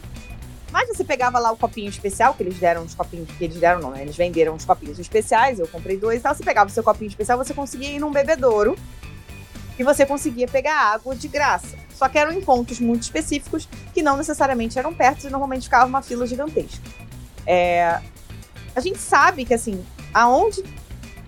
A, a estrutura do GP do Brasil hoje permite ter é, bebedouros de forma muito mais fácil do que a estrutura do, do, do GP de Monza. Isso não tem nem dúvida. Porque principalmente a questão dos. Só, só o fato de que a gente tem uma estrutura de banheiros, que são banheiros físicos, não são banheiros é, químicos, já dá pra você um encanamento, toda uma estrutura de encanamento, toda uma estrutura de um monte de coisa que você consegue colocar ali bebedouros largos pra pessoa ir lá e, e encher o seu copo ou encher a sua garrafa. Faz o seguinte, não quer, não, não, não quer perder o dinheiro? Faz que nem em Monza, faz o copinho promocional. Pra pessoa poder beber água livremente lá dentro, ela vai ter que comprar um copinho promocional que vai ser, sei lá, 10 reais. A pessoa vai, compra o seu. Tá, tem lá o bebedouro. Pra ela beber, ela precisa de, um- de alguma coisa, né? Você vende lá o copinho promocional por 10 reais. Um, vai diminuir o lixo, porque um monte de gente vai parar de ficar pegando milhões de copinhos de, de, de papel pra tomar cerveja, né? Pra beber o que for. Né? Bota ali seu, o copinho promocional, vende o copinho promocional e a pessoa vai lá e bebe sua água no seu copinho promocional. Mas estrutura é viável. Não precisa de muita coisa para se fazer uma estrutura de, de distribuição de água, sem você precisar de fato ficar comprando água, água mineral para distribuir, entendeu? não, e, não, e fora isso, assim, tem a questão da, tetra, da Tetra Pak que eles colocam. Eu nunca entendi É, por que, que eles fazem isso. Ele bota no copo plástico, bota no copo de papel, tipo, Qual sentido? É a questão da tampinha, né, que eles falam que é o perigo. Tampinha, mas assim, Não, sim, é, eu não estou defendendo, estou falando qual é o argumento que eles usam. não, eu sei, eu sei, é aquela, sabe, pelo amor de Deus. Enfim. Mas a gente falou de muita coisa e esqueceu que existia uma temporada. Porque essa temporada, como você disse, foi um puro marasmo. Não, eu achei que você falou outra coisa. A gente esqueceu de falar de Ferrari. Vamos falar de Ferrari. Eu queria falar de Mercedes. Antes de falar de Ferrari, eu queria falar de Mercedes e McLaren. Porque eu acho que elas mostram dois caminhos bem distintos. De, de... Queria comentar sobre McLaren mais especificamente também. Pode falar. De desenvolvimento e de como se trabalha um carro. A Mercedes quis. Foi iludida pelo Brasil em 2022. é. Ela, ela sofreu da ilusão brasileira e resolveu manter o seu conceito de minimal pods. Né? Pouquíssimos. Pouquíssimo sideboard ali. E foi só chegar na, na, no treino do Bahrein que eles já se ferraram. A McLaren chegou no treino do Bahrein com um carro extremamente básico, que eles mesmos falaram que não era o carro final. Eles teriam que fazer, que eles têm, tinham coisas em processo de é, produção ainda, em processo de desenvolvimento, que eles iam levar upgrades para depois do, do, da Austrália, né? Então, eles chegaram com um carro muito ruim no Bahrein. Era tipo, a gente tava, sacaneou que era carro de F2, que a McLaren tava de F2 correndo no Bahrein. Porque realmente estava muito ruim. A Mercedes conseguiu melhorar alguma coisa ao longo do ano, mas o pulo que a McLaren deu foi excepcional. Vocês acham que a McLaren. A McLaren no Bahrein era disparado o pior carro do grid. Disparado. Assim, não tinha nem comparação. Não, foi, foi realmente muito ruim. Vocês acham que eles têm chance para o ano que vem? McLaren? assim, o lance da McLaren é a continuidade, né? A gente espera que tenha continuidade, porque esse regulamento ele, ele zela pela continuidade. Então, assim, a McLaren partindo do zero e tendo o nível de evolução que ela teve esse ano, se ela começar a partir do ponto que ela parou o ano que vem, dá esperanças da gente não só ver o, uma McLaren forte, quanto uma McLaren que pode ser competitiva lá na frente. E isso é muito legal, sabe? E agora tem que ver como é que vai ser se o começo do ano que vem eles vão, sei lá, focar. Ó, dessa vez, gente, pelo amor de Deus, vamos começar com o carro do jeito que a gente parou. Não vamos fazer o carro do zero de novo, não, tá?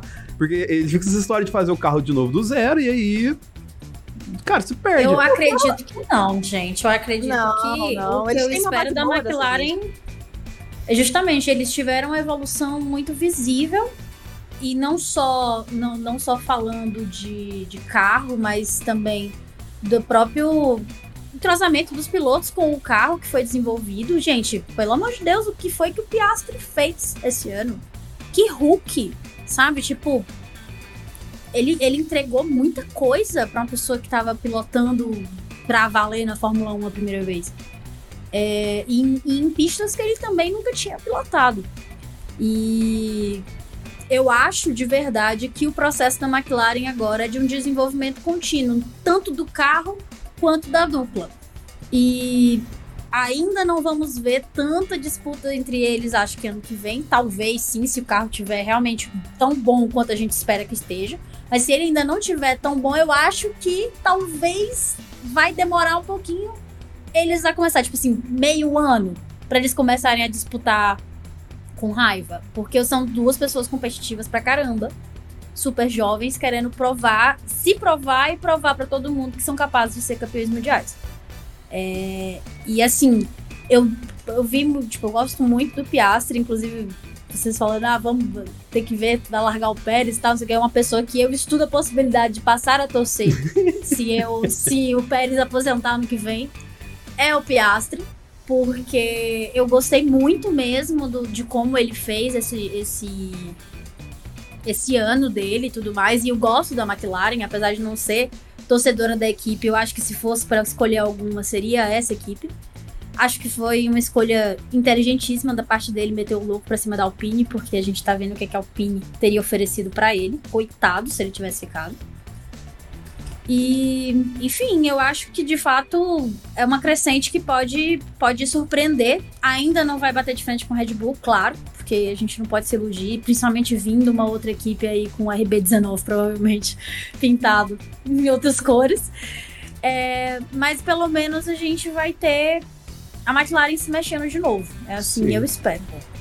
O... A única coisa a, a, Alpine, o que ela ia fazer, no final das contas, eles até iam botar o Piastri no carro, né? Mas eles só iam botar o Piastri no carro porque o Alonso deu de maluco para ir para Aston Martin. Porque o plano deles era o Piastri não dirigir mais um ano. Sim.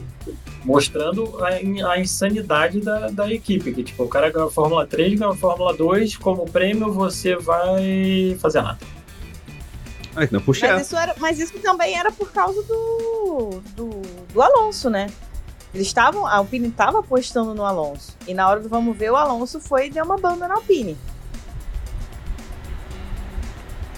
Porque esse é o Alonso. Inesperado, né? Totalmente inesperada, claro. É, porque esse é o Alonso. Eu, a única coisa que eu acho, Bru, é que, que eu discordo de você, que eu acho que não importa onde eles estejam, na hora que o carro for pra pista, os dois vão estar tá lutando sim. É, eu, eu, minha, minha percepção, até pela, pela, pela, pelo tipo de pilotagem que eu vejo nos dois, eu acho o Piastri melhor que o, que o Norris. E eu acho que não vai demorar muito para ele dar uma sapecada no Norris. É, vai ser uma sapecada o Norris... gigantesca, porque o Norris é um bom piloto, não vai ser um negócio assim de destruidor.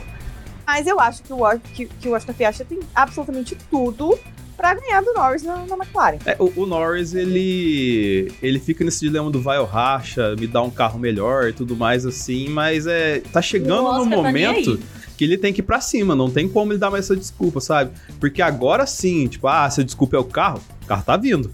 O que, que você vai falar agora, tá ligado? A gente fica reclamando aqui, já, pô, o, o, Max chega pra disputar com ele lá, tal assim, tá certo, faz lá duas, três voltas, tal assim, mas quando ele não tem nem condição de fazer duas, três voltas, ele só joga pro lado e deixa o cara passar. E não é que a gente tá falando retardatário, não, ele tá disputando posição ali. Pô, dá uma defendida, sabe? Faz alguma coisa. Falando, eu vou fazer isso por causa do Delta. Não, pô, você, você tá num carro de Fórmula, cara. Pelo eu amor de Deus. que. Eu não, eu, tem certas coisas que eu não gosto da postura do, do Norris e duas posturas do Norris que eu não gostei este ano especificamente, duas situações especificamente que eu não gostei como piloto. Foi, no Brasil, ele com o Max, eu achei que ele foi extremamente covarde. Eu acho que ele podia ter arriscado mais é, ter ido para cima, de fato, nem que fosse para mostrar que, olha, eu tô aqui, eu existo, eu sei dirigir, eu vou te atacar, eu não sou retardatário, não. E também achei ele muito covarde em Singapura. Tudo bem, Singapura não é uma pista fácil de ultrapassar, etc, etc, etc. O Sainz foi extremamente inteligente. Não reclamo, como ferrarista, eu não reclamo de ele ter sido covarde. Mas quando você olha para o esporte, né, e você pensa num piloto de Fórmula 1, eu olho pro, pro Norris em Singapura e eu achei ele extremamente covarde. Porque ele tinha carro para passar o. Pelo menos para tentar. Porque o Sainz. Pelo menos para tentar, porque o Sainz estava segurando muito. Porque ele sabia que o carro não tinha ritmo, de fato. Então ele tinha que segurar para não gastar pneu demais, todas aquelas questões que a gente sabe que Ferrari teve tal, lá, lá, lá. Ele ganhou uma corrida sendo lento aproveitando, obviamente, características da pista. Foi extremamente Ele ganhou no tá lento. No tá lento. Foi uma, foi uma corrida extremamente inteligente dele. Mas o Norris podia ter atacado, cara. E ele ficou ali de. Sabe, ah, vou esperar aqui porque eu vou ganhar um P2 e é isso aí. Tá... Gente, pelo amor de Deus, você é um piloto de Fórmula 1 você não vai ganhar nada na sua vida se você ficar se contentando com o segundo lugar, quando você podia ter pelo menos atacado e mostrado: olha, tô aqui. Ele não botou as asinhas de fora. O Sainz Esse... não botou contra o Verstappen no Brasil. Esse é um ponto legal, por exemplo, do Leclerc, que mesmo quando ele não tem absolutamente nada de carro, ele vai lá e mete o louco mesmo para tentar pegar uma posição, independente da forma. Obviamente, que ele pensa antes também, a gente não vê ele fazer isso à toa. É, e aí é onde, por exemplo, pegando pessoas em equipes com carros semelhantes, vamos assim dizer, né? Tipo, que estão ali mais ou menos na mesma posição. É, formas diferentes de pensar com o mesmo tipo de carro e como essas pessoas conquistaram coisas diferentes dentro do ano por conta dessas, dessas posturas, sabe? É, eu acho que o, que o Norris ele não tá nem na idade de ser tão prudente. Assim, não é nem prudência, é de, é de temer mesmo se colocar na posição de vencedor, sabe? É, não tá nem aí, cara. Tipo, ok que você. Ah, não tenho tanto carro quanto a Red Bull. Mas ali você não tá falando só sobre carro, você tá falando sobre as condições de pista, você tá falando sobre o que você tá fazendo naquele momento. E no Brasil foi justamente isso. O cara tinha como segurar mais tempo. Nem que fosse só para segurar mais tempo, para dizer que liderou mais volta. Sim. Sabe? Pra, dizer, é... pra mostrar mesmo, estou aqui. Eu existo, eu sou Lando, meu nome é Lando Norris, muito prazer, eu tô aqui, eu vou sim lutar com o Verstappen. Foda-se que ele tem No dia que eu tiver carro, ainda. No dia que eu tiver eu carro, vou ganhar. Eu com ele de verdade. É isso. É isso. E é uma. Mas é ficar só coisa... esperando esse carro chegar, não vai chegar nunca mesmo, não. Pois é, pois é. Aí que eu acho que o, que o Oscar Piastri vai engolir o Lando Norris. Porque o Oscar Piastri, assim como o Leclerc, assim como o Verstappen, é um louco da cabeça. Isso que eu ia falar, ele é meio destemidão, assim, né? Ele, é, começa, ele começa louco fora da pista quando ele quebra o contrato, né? Então assim, já, já, tem, um, já tem uma questão ali, sabe? Nossa, esse dia foi assim delicioso. Eu lembro de, eu lembro de todos os lances do, do meu dia, porque foi o dia inteiro eu andando de lá para cá resolvendo coisa com o celular na mão, acompanhando essa situação. Gente, foi, foi realmente, foi realmente é, assim, ele foi extremamente corajoso. É claro, né? Ele tava ali com o, o Weber, né? Que é o empresário dele, por trás, né? Ele tinha todo um, todo um suporte para dizer assim: você pode fazer isso, vai lá, seja louco. Dá teu louco aí. É, mas assim, foi muita coragem ele meter aquela no, no Twitter, porra. Nas redes sociais dele.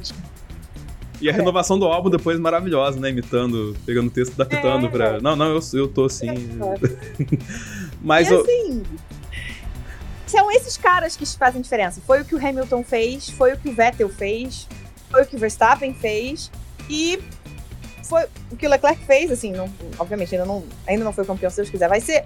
Mas assim, você via no, no Leclerc várias vezes esse tipo de comportamento também, e é o que o Oscar Piastri vai fazer.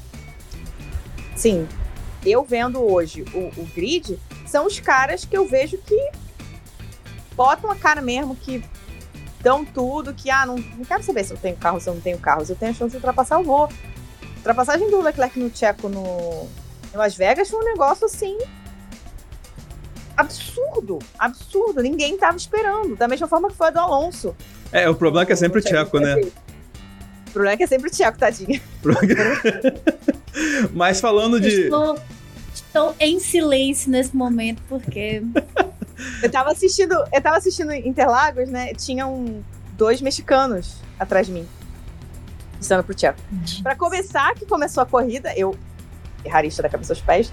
Aí começou a corrida, não, né? Veio a volta de apresentação, o carro do Leclerc dá aquela. aquele apagão, é. aquele negócio maluco. Naquele momento, minha cabeça a foi direto em ti. A, a, Bruna. A Bruna reclamando de não ter ido na corrida e a corrida do Aninha acabou na primeira curva, que acontece isso acabou com o Leclerc e depois o álbum bate lá, cara e depois o álbum bate. Foi tipo isso que acabou a corrida. Cara, eu... não, imediatamente eu mandei mensagem pra Ana. Eu, tá bem. Aí a minha cara foi no chão, não, não. Ele... Aí eu olhei assim, né, vendo, vendo coisa, cara, isso não é normal. Aí todo mundo em volta de mim. Todo mundo em volta de mim, me olhando, tipo. Uma banana, a Aninha, dando um copo d'água pra ela, coitada. Ela vai desmaiar, meu Deus do céu, o que, que vai acontecer? E aí a Ju me olhava assim, eu, cara, não acredito. Aí eu peguei o celular, por incrível que pareça, o celular estava funcionando, o que não é muito normal.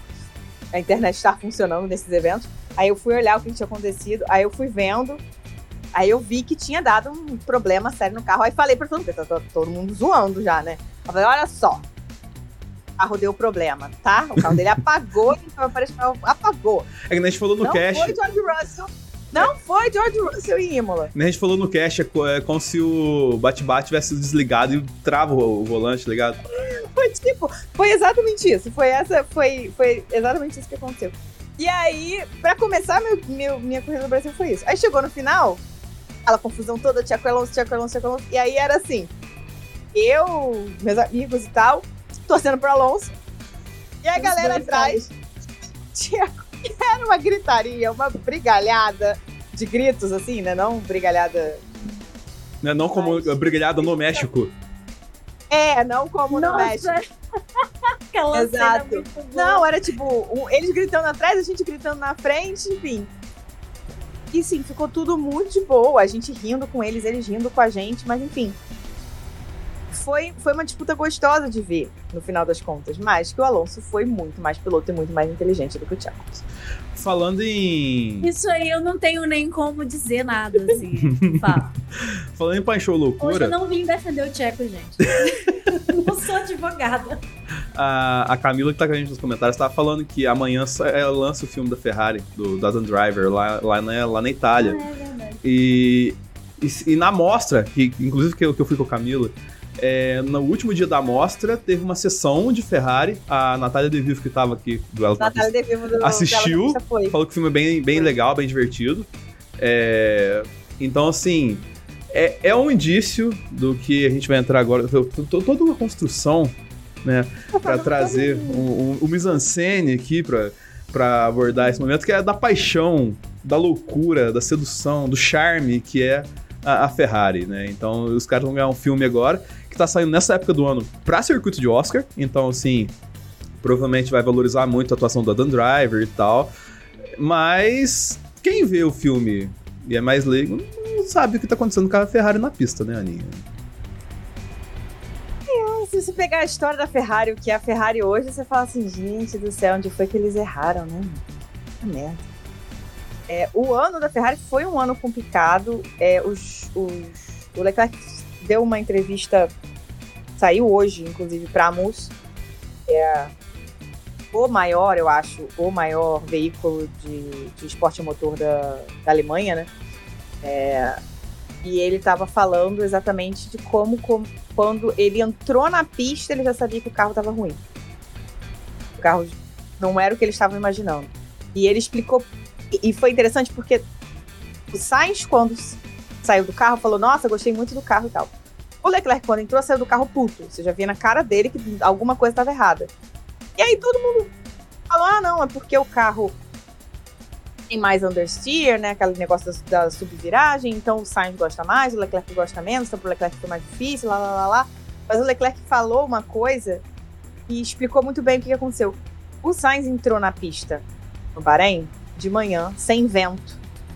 Então o carro foi lá lindão, bonitão, não foi, né, não, não teve nada que atrapalhou. Quando o Leclerc entrou na pista de tarde, estava ventando muito, tinha mudado as condições. E aí o carro já mostrou a inconstância dele, que foi o grande problema desse ano. né? É, E foi isso, assim, acho que o, o grande o retrato da Ferrari, a palavra que define a Ferrari esse ano foi inconstância. O carro era inconstante, os pilotos com isso foram inconstantes. Todos dois.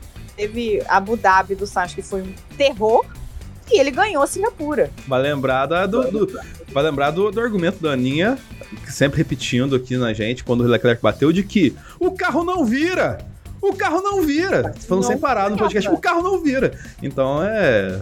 Zero foi isso. Aí você teve é, Canadá e Espanha, que o carro simplesmente não funcionava, e Las Vegas, que o cara não ganhou por causa do safety car.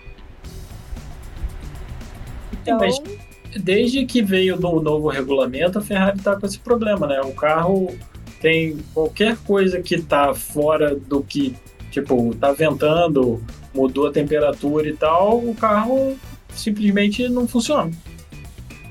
tem duas coisas assim que você acompanhando o ano, o ano principalmente já de 2022 você já pega, né, da Ferrari. A Ferrari começou muito bem com um carro bem, bem legal mesmo, assim, constante, que, que conseguia se virar, que não tinha tantos problemas com pneu e tal. É, e aí a Ferrari tentou dar uma, o que que acontece? A Ferrari fez aquele carro de 2022, você via ele dirigindo, ele era um carro de muito oversteer, de muito sobre, muita sobreviragem. Isso funcionava muito bem para o Leclerc, mas a Ferrari perdia ponto com o Carlos. A Ferrari tinha que dar um jeito de botar o carro mais neutro para os dois poderem fazer os seus respectivos acertos. Não é uma questão de, de ajudar um ou ajudar outro. É porque se você não tem um carro que permite acertos diferentes, você não consegue valorizar os seus tipos, os tipos de pilotagem de cada piloto. É, que foi muito o que aconteceu esse ano. Só que no contrário. Na França, entrou um entrou um, um assoalho, França de 2022. e tentou dar essa neutralizada, mas fez alguma coisa de errada que os pneus começaram a ser muito desgastados. E aí veio a TD lá do, do Dr. Wolf, que me dá um ódio mortal, que ele fez tudo para fazerem uma, uma diretiva técnica. Porque o carro dele quicava mais do que bola de basquete e ele continuou com o carro que quica mais do que bola de basquete esse ano. Você fez isso pra quê? Coitado da coluna do Hamilton. Ele não aguenta mais. Absolutamente nada. Pois é. Então, assim, é, depois dessa TD, aí se descobriu que a Ferrari tinha um truquezinho, porque o Binotto era o cara dos truques. Ele teve o truquezinho do motor de 2019 e ele teve o truquezinho do assoalho, que era mais maleável. Quando veio essa TD, esse assoalho não funcionava mais, não podia mais existir. E aí você juntou o que estava piorando com algo, né? É, que atrapalhava ainda mais. Então você ficou com o carro de 2022 extremamente desequilibrado, como falou o Flip. Só que para 2023 eles mantiveram essa dinâmica de tentar ter uma traseira mais forte. E não funcionou funcionou pior ainda, porque diminuiu ainda mais a janela de usabilidade do carro. E aí você não tinha como colocar. Eles, não tinham como colocar o carro para oversteer, que é mais rápido nessa geração. Aí eles falam muito de Zandvoort, que foi o momento em que eles colocaram o carro para understeer, né, para subviragem. O Sainz fala que ele, ele colocou ali numa, num, num setup falso de, de, de, subviragem, não sei muito bem o que ele quis dizer com isso, mas enfim, foi o setup que eles colocaram no carro do Carlos, que eles desenvolveram e colocaram no carro do Carlos, e o carro do, do Charles fez outra coisa.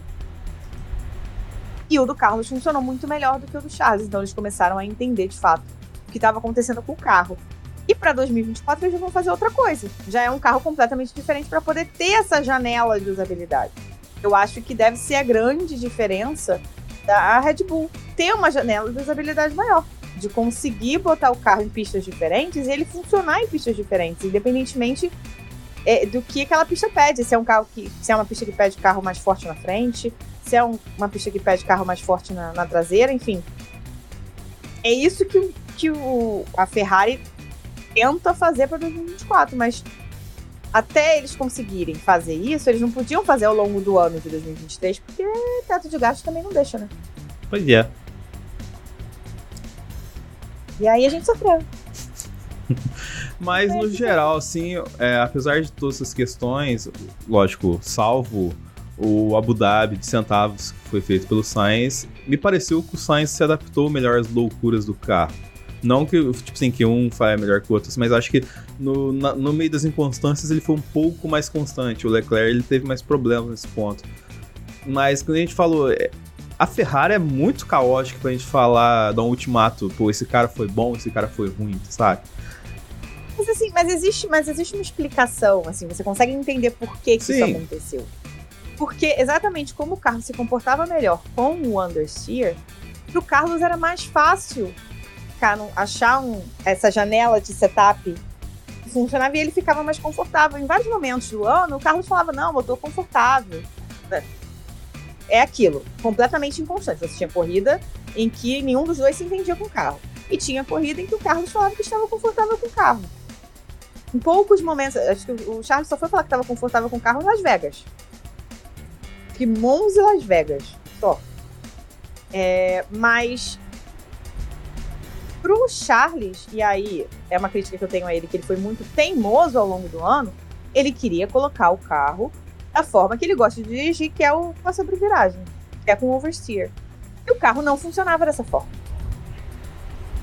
Por isso que para ele foi mais difícil. Aí parece que demorou a se adaptar, mas não é que ele demorou a se adaptar. Ele escolheu não colocar o carro da forma que ele tinha que colocar.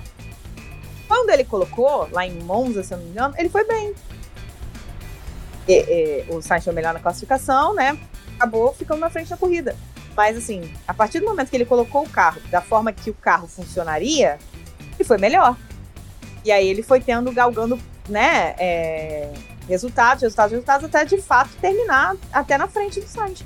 Mas aí foi mais, muito mais uma questão dele ser teimoso e escolher não colocar o carro da forma que o carro parecia funcionar, do que de fato faltar adaptação, sabe? Acho que é, é, é, são problemas diferentes. Erros diferentes, vamos dizer assim. Sim, sim. Enfim, gente. Mais algum ponto pra gente comentar da temporada? As caga a, a treta da FIA com a Fórmula 1, Slyen e tal. Assim. Ai, gente, essa treta aí me dá um nervoso. O Felipe tava com problemas técnicos porque ele deu uma caidinha. Ah. Eu tava tentando voltar, mas tá difícil. Eu vi que tava parado mesmo dele. O... A, FIA, a FIA e a Fórmula 1 vão entrar em, em conflito aí ainda por um bom tempo. E eu acho perigoso, tá? É, a gente ter um esporte sem um, uma federação, federação. reguladora. Tá? Bastante. Que a, pra Liberty, pra Fórmula 1, né? Pra Liberty, o que importa não é bem o esporte, né? É o entretenimento, é, é o a gente tá falando. Exato. Então, para a federação, para os times, no caso, é o dinheiro. Claramente você vê isso com, com as falas de todos eles, tá? Esperando aqui umzinho. A federação é o que ainda coloca algum controle. Claro, Venço Leme tá fazendo merda pra caramba, tá fazendo muita coisa ruim. A FIA tem que ser muito criticada, tem que ser muito questionada sim, mas ela exerce um papel ali. Quando vem uma diretiva técnica que, sei lá, diminui, é, faz com que você mude o assoalho para que bota uma, uma, altura mínima do assoalho para que o carro não quique, é porque, não só porque o Toto reclamou pra cacete no ouvido do Domenicali na época, né? Acho que não era o Sulayama ainda. Não lembro mais se já tinha mudado. É, não, já tinha mudado. O Domenicali saiu. Domenicali não. O John Todd saiu em 2021, né? Então já era o Sulayama. É, ele foi reclamar lá, não só porque ele foi reclamar do Vivi Sulayama, mas porque é de fato perigoso você ter um carro que tá quicando o tempo todo. Não só pela questão de saúde dos pilotos, né? Mas também porque o carro fica inconstante. A chance de aquele. Aquela. Vamos lá. É, Las Vegas. Com aqueles bueiros todos lá tá quicando o carro muito mais do que quicou esse ano. Bate num bueiro desse, em vez do, do bueiro simplesmente bater e, e, estourar ali, como estourou o, assoalho do Sainz e o, e o motor do Sainz, podia ter feito isso e rodado o carro. Sim. Não, e teve a questão que o, o Sainz ele ficou um pouco. Ele sentiu no corpo dele o impacto do bueiro. Então, assim, é, fica de um lado uma empresa querendo só olhar o entretenimento e o lucro, e do outro a empresa que tinha que regular não regulando. Então a gente fica nesse, nessa queda. menos do que deveria. Mas aí você vê um pouquinho de que ela não consegue regular tanto também quanto deveria, porque tá sempre em queda de, de braço com as equipes e com a Liberty. Principalmente se tratando de um circuito feito pela própria Liberty. Exato. Então fica, é, é complicado. Não, não, longe de mim defender a FIA, por favor. Mas eu defendo sim a existência da federação. Com certeza. Com certeza. Sorte que tem a federação ali é, regulando. É, talvez. O que tem que ser cobrado é que a federação coloque é, é regras mais claras, mas. A federação melhore. É melhore no sentido de sua legislação, por assim dizer e, e, em relação a ela mesma se posicionar na posição de fiscalizadora, porque é isso que a federação Exato. é em relação à Liberty, em relação à FOM. É, mas é muito complexo é, falar nisso quando a gente está tendo uma briga, uma disputa política claríssima lá dentro. Sim. E, e fica muito difícil dizer, bater o martelo e dizer se é bom ou ruim o que tá, quem tá agora sabe? Porque a gente não sabe até, quant, a, a, até quanto de governabilidade essa pessoa teve em relação à FOM, em relação à Liberty, essa, em relação a essa relação com o mercado da Fórmula 1. Né? Tipo, então é, é, é eu, eu, eu só saco mais sobre isso porque eu sou, por exemplo, de uma, de uma profissão que é 100% regulamentada, de conselho federal e tudo mais. Então essas brigas elas acabam sendo muito semelhantes com o que acontece aqui em relação ao AB, em relação a, a conselhos em geral. é, você consegue fazer um paralelo bem, bem raso, mas consegue fazer de que é, é famoso ruim com pior sem.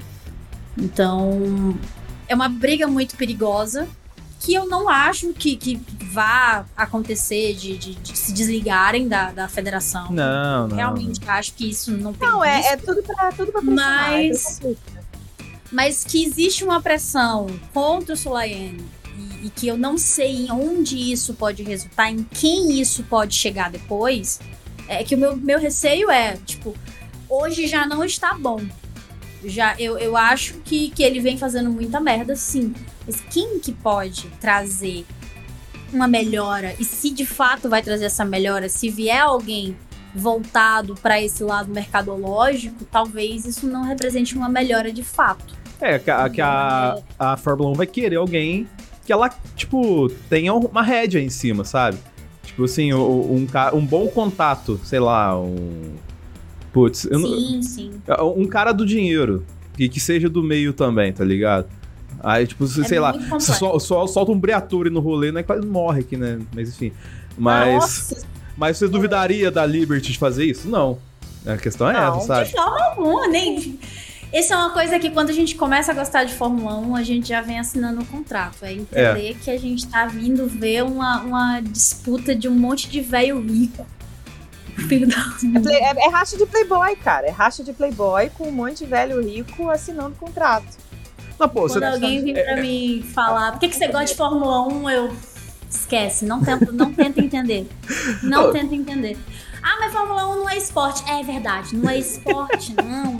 Deixa pra lá. Deixa pra lá. Não, Não, você- isso, não. Você vê como é que é tão treta de velho rico, porque você tem, nos próximos anos, uma equipe que tem nome na história do automobilismo entrando pra categoria, com uma marca que é gigantesca no maior mercado consumidor de, de automobilismo, e não teve nenhum anúncio da Liberty, da Fórmula 1. Porque, na verdade, isso ainda não tá finalizado. Sim. Porque a Liberty ainda não aprovou. Sim, mas, é, mas ela tá dando todo o estofo. A Liberty está. A Fórmula 1 não se nega. Você pode perguntar, pô, Christian Horner, qualquer comentário. Até o, o Gunter Steiner. E qualquer coisinha fala, não, não precisa de mais equipe. não." Ele com aquela, aquele traste daquela Haas lá. Ele fala, não, não, vou trazer outra equipe pra cá, não, sei o que lá. Agora, agora vamos falar do grande defeito do Drive to Survive. Tentar de qualquer jeito transformar a Haas em algo é, comprável. Quem vê Drive to Survive que vai, mas eu fico assim, gente, não. O Survivor Netflix é, é americano e eles precisam. é, eles pegaram um, o Daniel Ricardo, que é o cara mais marketável do, do grid, né? Porque ele é, é aquela pessoa simpaticíssima. Ele é, um É. hot ambulante. Pegaram a Haas, que é uma equipe americana, então é um nome conhecido nos Estados Unidos, então você precisa. Sim. Você usa isso a favor deles para poder entrar naquele mercado. Por mais que a equipe seja uma bosta. E quando começou não era tão bosta assim. né? Faz sentido, É- Era uma equipe verdade. de meio de. de meio Mas é de- interessante você ver a- as curvas da Haas, porque você É. tem a temporada contando daquele energético, daquele cara que Nossa, você não achava. história é Nossa, muito boa. que você não achava nem pra Essa história comprar só o energético, não tá ganha ligado? da prisão do, do. Como era o nome dele? Da Força Índia, gente. Do VJ. DJ, Isso. DJ. Gente, só não ganha disso. Porque se realmente isso, assim, foi. Aí você Ah, tem outra temporada batida do Grosjean e todo o rolê, tá ligado? Então, tipo, é entretenimento, sabe? A Haas é entretenimento. E você independente de tudo. Querendo ou não, é uma novela. É, ó. Sim, é- ele é super A simpático. personalidade de Gunter Steiner, que é um cara que é, é simpático, mas ele não, não é só uma questão de simpatia. É todo o jeito que ele fala, o jeito que ele trata as coisas, mesmo quando ele não tá sendo simpático. a- a- e aí você tem também uma questão que, que é, que é ruim, mas é verdade, que é o sotaque dele é engraçado, a forma como que ele fala é engraçada, e aí você tem é, todas as questões da Haas que ele que ele mesmo traz, né? É, ele é muito autodepreciativo, então isso, esse é um Acaba gerando empatia na internet. gera uma empatia e tal, né? E ele é bem Então- doido. Porque você pega o que ele fala. O que ele falou lá né, na temporada lá dele, que ele tava microfonado e dando um esporro no Mazepin lá, tá ligado? Que é, o- que é praticamente o dono da equipe na época. Outra, outra história doida, o Mazepin na Fórmula 1, tá ligado? Tá, tá coberto lá no Drive to Survive também. Então, assim, é, pro entretenimento, você tem um prato cheio na Fórmula 1, sabe? Não, não, Você vai e a fazer Haas, a fazer Haas, a Haas tomando a decisão de colocar dois Hulks ao mesmo tempo, pra mim foi um negócio assim que quando isso aconteceu eu fiquei assim, cara, isso não tem a menor chance de dar certo. Isso não tem a menor chance, não tem, não tem, não tem sobrenome Schumacher no mundo que faça isso dar certo. Não tem. Sabe? Eu fiquei, tipo, dali, cara, pra quem, pra quem já sabe como é uma temporada de um Hulk, pra quem já sabia como a estava, quando a gente viu ser anunciado, a gente já sabia, cara. Isso não vai ser legal, isso não vai ser bonito de ver. Mas, pelo menos gerou o tal do entretenimento que a galera tanto quer ver, né? É, E assim, não podemos negar que, que a gente também se diverte, mesmo que seja discordando, a gente se diverte. É, é, é fala, a gente ama odiar, né? A gente ama odiar.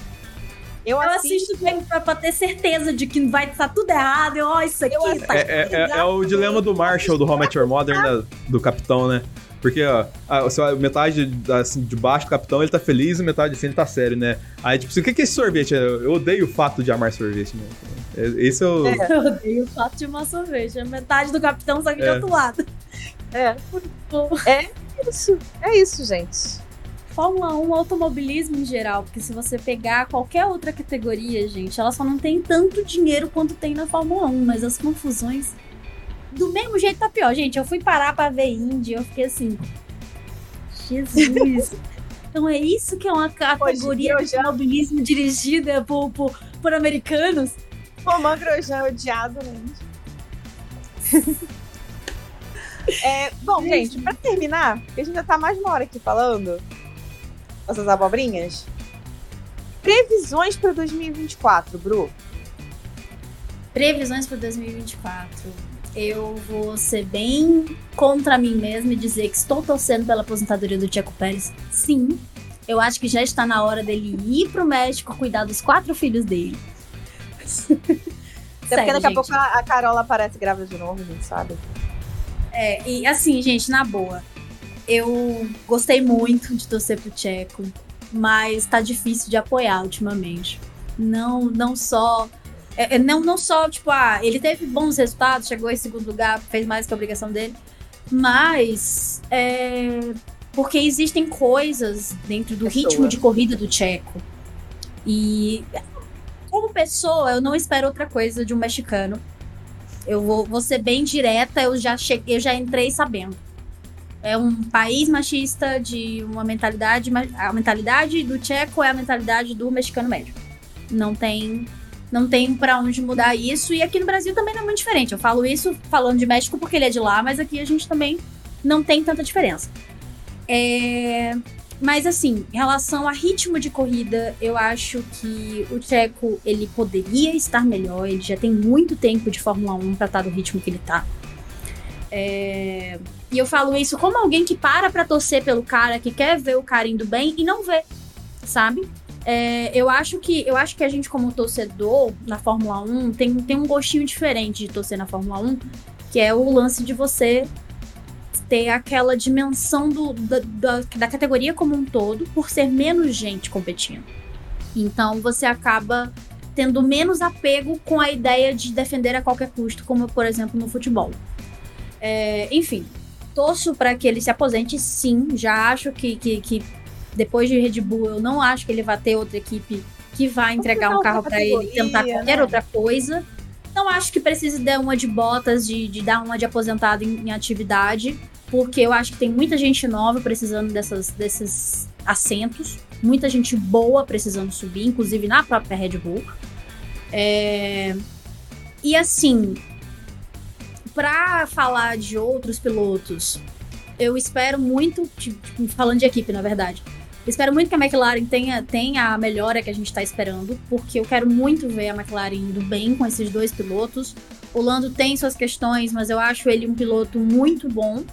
E acho que o Piastri é, tem tudo para mostrar e serviço dentro da McLaren no nível que a gente talvez não, não esteja nem esperando direito, porque a gente viu o cara fazer quase 100 pontos no primeiro na primeira temporada dele com um carro que não começou bem.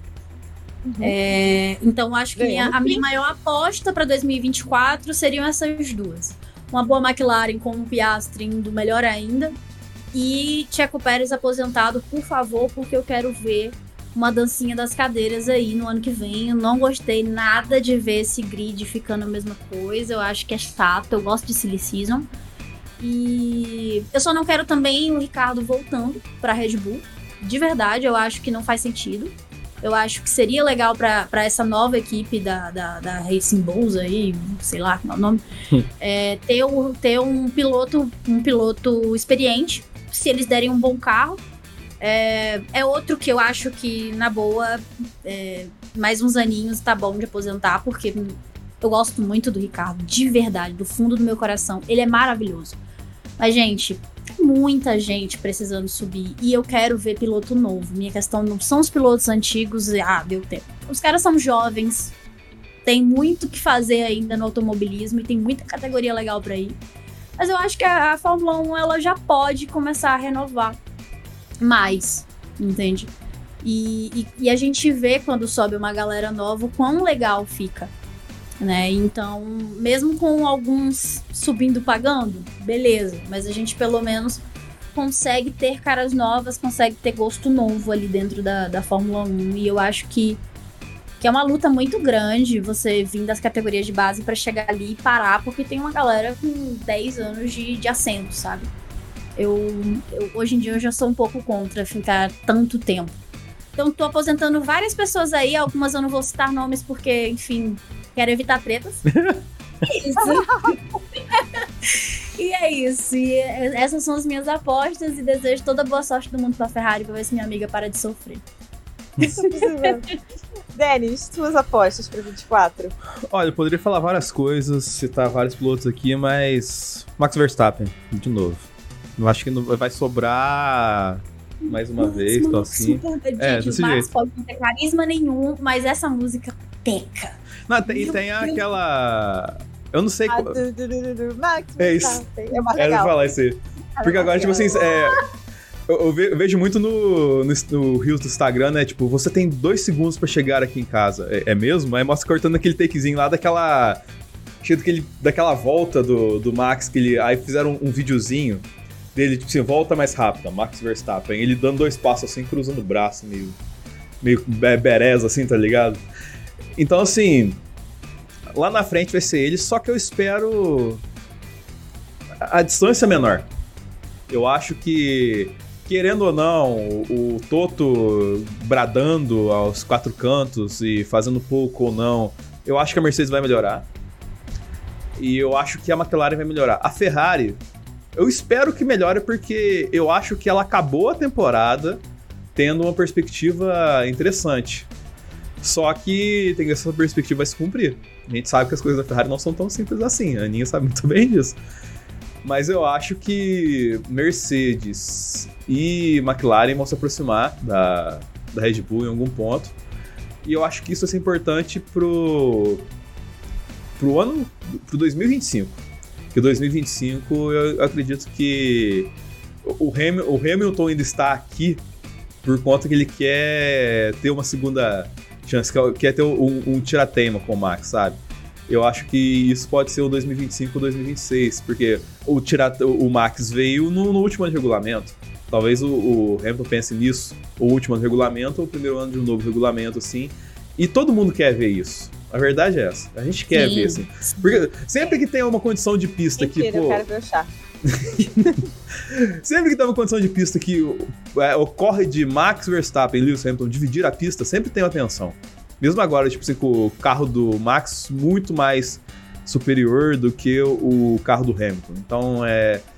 Ficou uma questão de uma conversa mal resolvida, sabe? Eu acho que isso. A gente tá vendo a construção disso. E a gente espera que a construção disso leve a algum lugar, entendeu? Mas, correndo por fora, como disse a Aninha, tem, tem o, a Ferrari com o Leclerc e o Sainz aí, que, tipo, o Sainz, essa temporada foi legal para ele, porque sempre fica aquele dilema, assim. Ah, não, mas o Leclerc é muito melhor que o Sainz. Eu também acho o Leclerc melhor que o Sainz. Só que eu acho que o gap é menor do que se fala, entendeu? Tipo, que o Sainz, a, é, a, é, a consistência dele com o carro caótico esse ano, eu acho que demonstra que, no mínimo, ele evoluiu, sabe? Mas que sim, o, o, o lance do, do cara pro pegado pra capar, assim, você ainda olha que não, esse cara é o, é o Leclerc ainda, sabe? Essa visão que eu tenho. Só que é aquela questão assim do. do lance do parafuso a menos que a Aninha falou, entendeu? A gente tem que ver como é que vai ser. A gente tava falando até do Lando com. Com o Oscar. Com o Oscar. Sim. O, o cara, o Piastri, ele teve um primeiro ano excelente. Excepcional. Excelente. Eu fiquei chocada. A gente, é, agora ele conhece todas as pistas do grid. Como é que vai ser? Eu só, eu só não conheço a China. Mas como é que vai ser, tá ligado? E a China também não é uma pista muito difícil. Nem sabe vai voltar mesmo. É, será que, o que será que eles vão inventar esse ano, entendeu? Então, assim. Pois é, sabe? O, o Guan Yu Zhou tá só esperando essa corrida da China pra ser Tadinho, chutado da Alfa Romeo, entendeu? Então, é que ah, não é se chamar Romeo, vai ser Sauber, né? Então, ano que vem. É. Até, até a Audi chegar e tal. Mas enfim, tá. eu, eu acho que é isso. A gente vai falar e criar várias teorias e tal assim, mas no final quem vai ganhar é Red Bull. Max Verstappen. Eu fiquei com uma. Tu falou sobre a Mercedes, eu fiquei aqui com a pergunta que eu quero ver se eles vão responder né, quando vierem os testes aí de inverno. Será que vão colocar pós nesse carro finalmente? Ah, vai. Vão, vão. Não é possível. Não tem jeito. Não, eu vou colocar um mega pod agora, tá ligado? Vai ser um negócio. Eles vão, eles vão fazer banheirão, que nem a banheirão da Ferrari. É, vai ser o um banheirão, total. Depois passaram Nossa, muita vergonha eu, já quando eu vi a Ferrari pessoalmente, aquele banheirão é bonito demais, gente. É muito, era muito bonito aquele carro, que né? Isso? Nossa. Que isso. Eu tenho um 75, saudades. Saudades, meu amor. Conta pra mim. Eu, eu acho que. Ai, que saudade do meu ex. Eu acho que se o Hamilton chegar na fábrica da, da Mercedes, tirar o pano do carro e ver um zero pod de novo, ele vira as costas e vai embora e não volta pra temporada. Ele vai. Ele vai. Ele vai, coringar, ele vai atrás ele vai da Ferrari e diz assim: agora que a gente assina, já sou calvo é. mesmo. ele coringa, ele coringa. Eu. Bom, Max Verstappen, Red Bull. Com certeza eu nem falei absoluta. nisso porque eu já sabia, assim. Minha cabeça. É, não já... há dúvidas. É... Eu queria que o Ricardo tivesse uma chance de um aninho na Red Bull. Um aninho. Bom, até para abrir espaço para o Leon Lawson na, na AlphaTauri, né? Racing Bulls. É, porque o, a, toda a tendência é que o Tsunoda saia da, do, do, da Red Bull, do, da asa da Red Bull, quando a Honda sair, né? Quando a Honda for para Aston.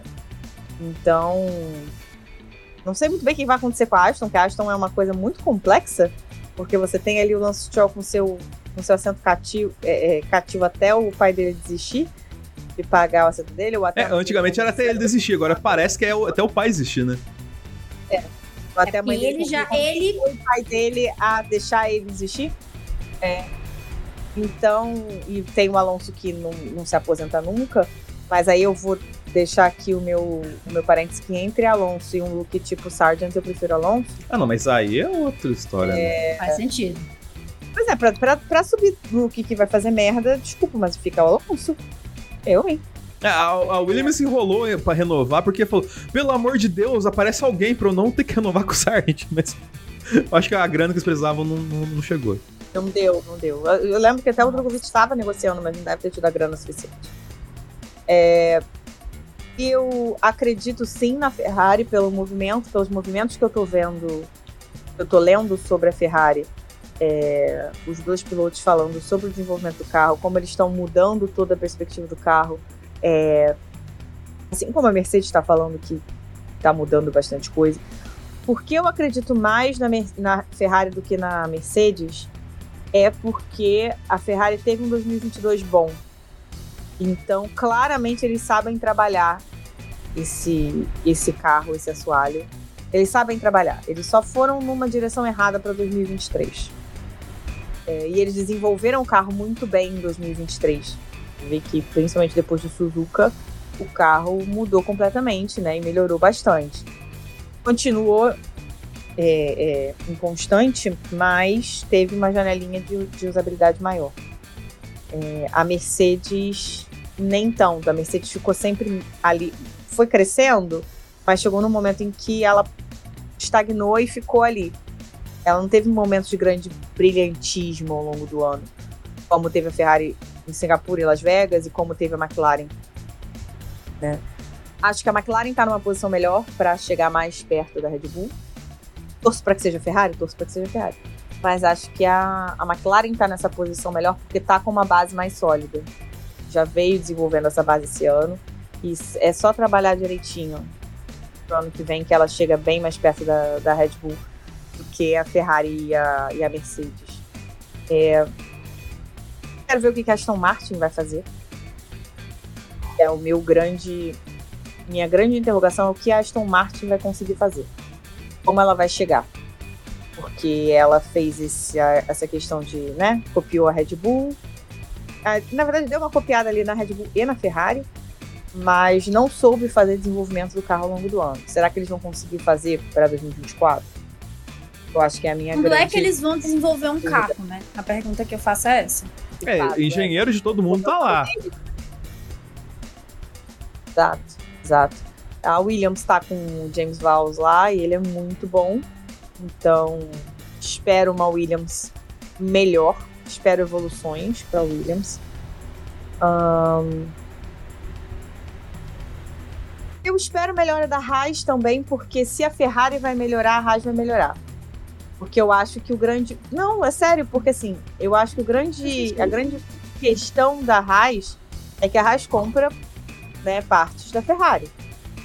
Se as partes da Ferrari, por exemplo, suspensão, não estavam funcionando da melhor forma possível, a Haas ficou presa nessa situação. O motor estava bom, ok, o motor da Ferrari esse ano estava bom, mas a suspensão não funcionava. E eu acho que grande parte do problema da Haas, que era o mesmo problema da Ferrari, que era é, é, é, pneu, vem do fato de que a base dela é o carro da Ferrari.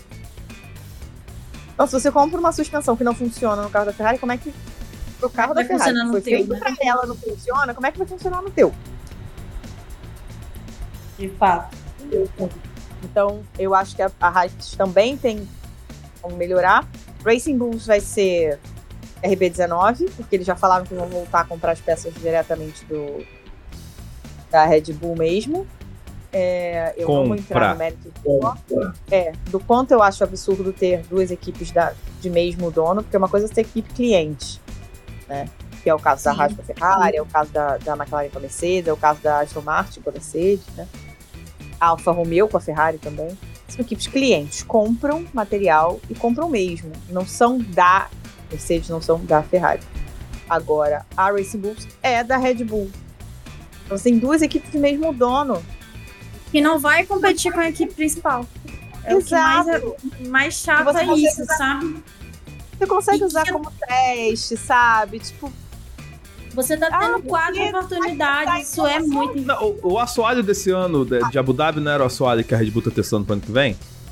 Então uma parada assim. possível. É possível. Teve que, que Bom, a gente que. já viu rolar estratégia de, de corrida favorecendo E outra mandar equipe, abrir, sabe? pois é.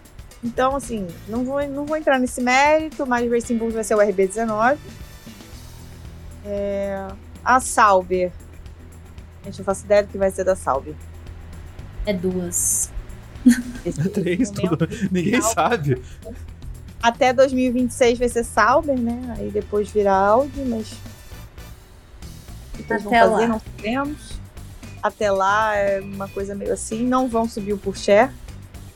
O Pourchaire vai, sei lá o que o Pourchaire vai fazer da vida. É, vai entrar no modo Drogovic da vida dele. E ah, vamos combinar que Pourchaire, Pu- Puxinha é fraquinho. É, só, só serviu pra dar o título pro Drugo lá pra ajudar, mas. Pô, É, porque ele perdeu pra ele mesmo, nem, nem deu luta pro Drugo, nem deu combate. Nenhum. Então. Acho que é isso. Minhas previsões são É. essas. Espero, espero prever Leclerc pelo menos ganhando umas corridinhas esse ano. É uma, uma coisa que eu quero: ver mais gente diferente ganhando corridas. Pelo amor de Deus. Mas sabe uma coisa que a gente pode prever, Aninha? Hum, É O nosso programa de semana que vem. Teremos live semana que vem. E será uma live especial. faremos a live do nosso prêmio Box Box Box. Exatamente. Então, nós vamos liberar aí as nossas categorias para vocês votarem. Algumas categorias são exclusivas dos nossos apoiadores. Se você quiser participar, entra no nosso Apoia-se, entra no nosso PicPay, escolhe uma, um dos nossos planos. Nós temos um plano de 5 reais chamado Monza, o de 10 reais chamado Silverstone, de 25 reais, que é o Interlagos, e de 50 reais, que é o Mônaco. Cada um tem seus, seus benefícios, né? A partir do plano de 10 reais de Silverstone, vocês podem participar do sorteio para estar aqui no lugar de Bruna no meio do ano e no final do ano. É, nós vamos fazer lives exclusivas para os apoiadores também. A nossa primeira live foi exclusiva de apoiador. Depois, bem depois, ela, ela subiu como, como episódio, né? É, e você se juntar a nós, você vai receber aí o prêmio Box Box Box com as suas uh, categorias especialíssimas e exclusivas para apoiadores. É, vamos liberar aí essa semana para vocês votarem e a gente vai ter a premiação na semana que vem, na live da semana que vem, que a gente ainda não marcou o dia, mas a gente avisa nas nossas Acredito que seja sociais. na terça, mas uh, se ligue nas redes sociais, não só para saber quando teremos a live certinho, mas para votar também. Então vai ter, vai ter uma enquetezinha lá no, no nossos stories lá, você pode votar e ajudar a mudar o resultado dessa eleição. Exatamente. Quer dizer então que vai ser o prêmio carburador de prata do Box Box Box. Com certeza. Então é isso, gente. Muito obrigada por assistirem, muito obrigada pelos comentários. Bru, muito obrigada pela presença. Você é sempre muito, muito, muito bem-vinda. Nos vemos sexta-feira, se tudo der certo. Agradeço o convite. Sexta-feira é nós no Rio. E, gente, enfim, eu já espalho a palavra do Box Box Box há muito tempo. Quem ainda que tá assistindo aí que não apoia, por favor, apoie, porque é muito importante para essa galera continuar fazendo esse trabalho. Eu conheço o antigo editor, não sei se ainda é o mesmo, mas nossa, dá muito trabalho, gente, trabalhar com isso aqui, tirar tempo para fazer isso aqui, é por isso que eu apoio. Então façam a mesma coisa que quem sabe na live do meio do ano vocês estejam aqui comentando. Que nem eu, mesmo sem ter assistido quase nada da temporada, a gente sai comentando como se a gente fosse super as do, do babado. Mas é isso aí. é só falar com confiança, gente. Exatamente. Você viu que eu usei isso aí no último programa, né? Falei lá que pela primeira vez o grid vai se repetir de um ano pro outro, né? E a galera acreditou. A gente fala com a propriedade. É isso. É isso aí. É isso. É isso, gente. Valeu, gente. Boa noite. Valeu, galera. Beijos. Boa noite. Box, box, box. Box, box, box. box. box.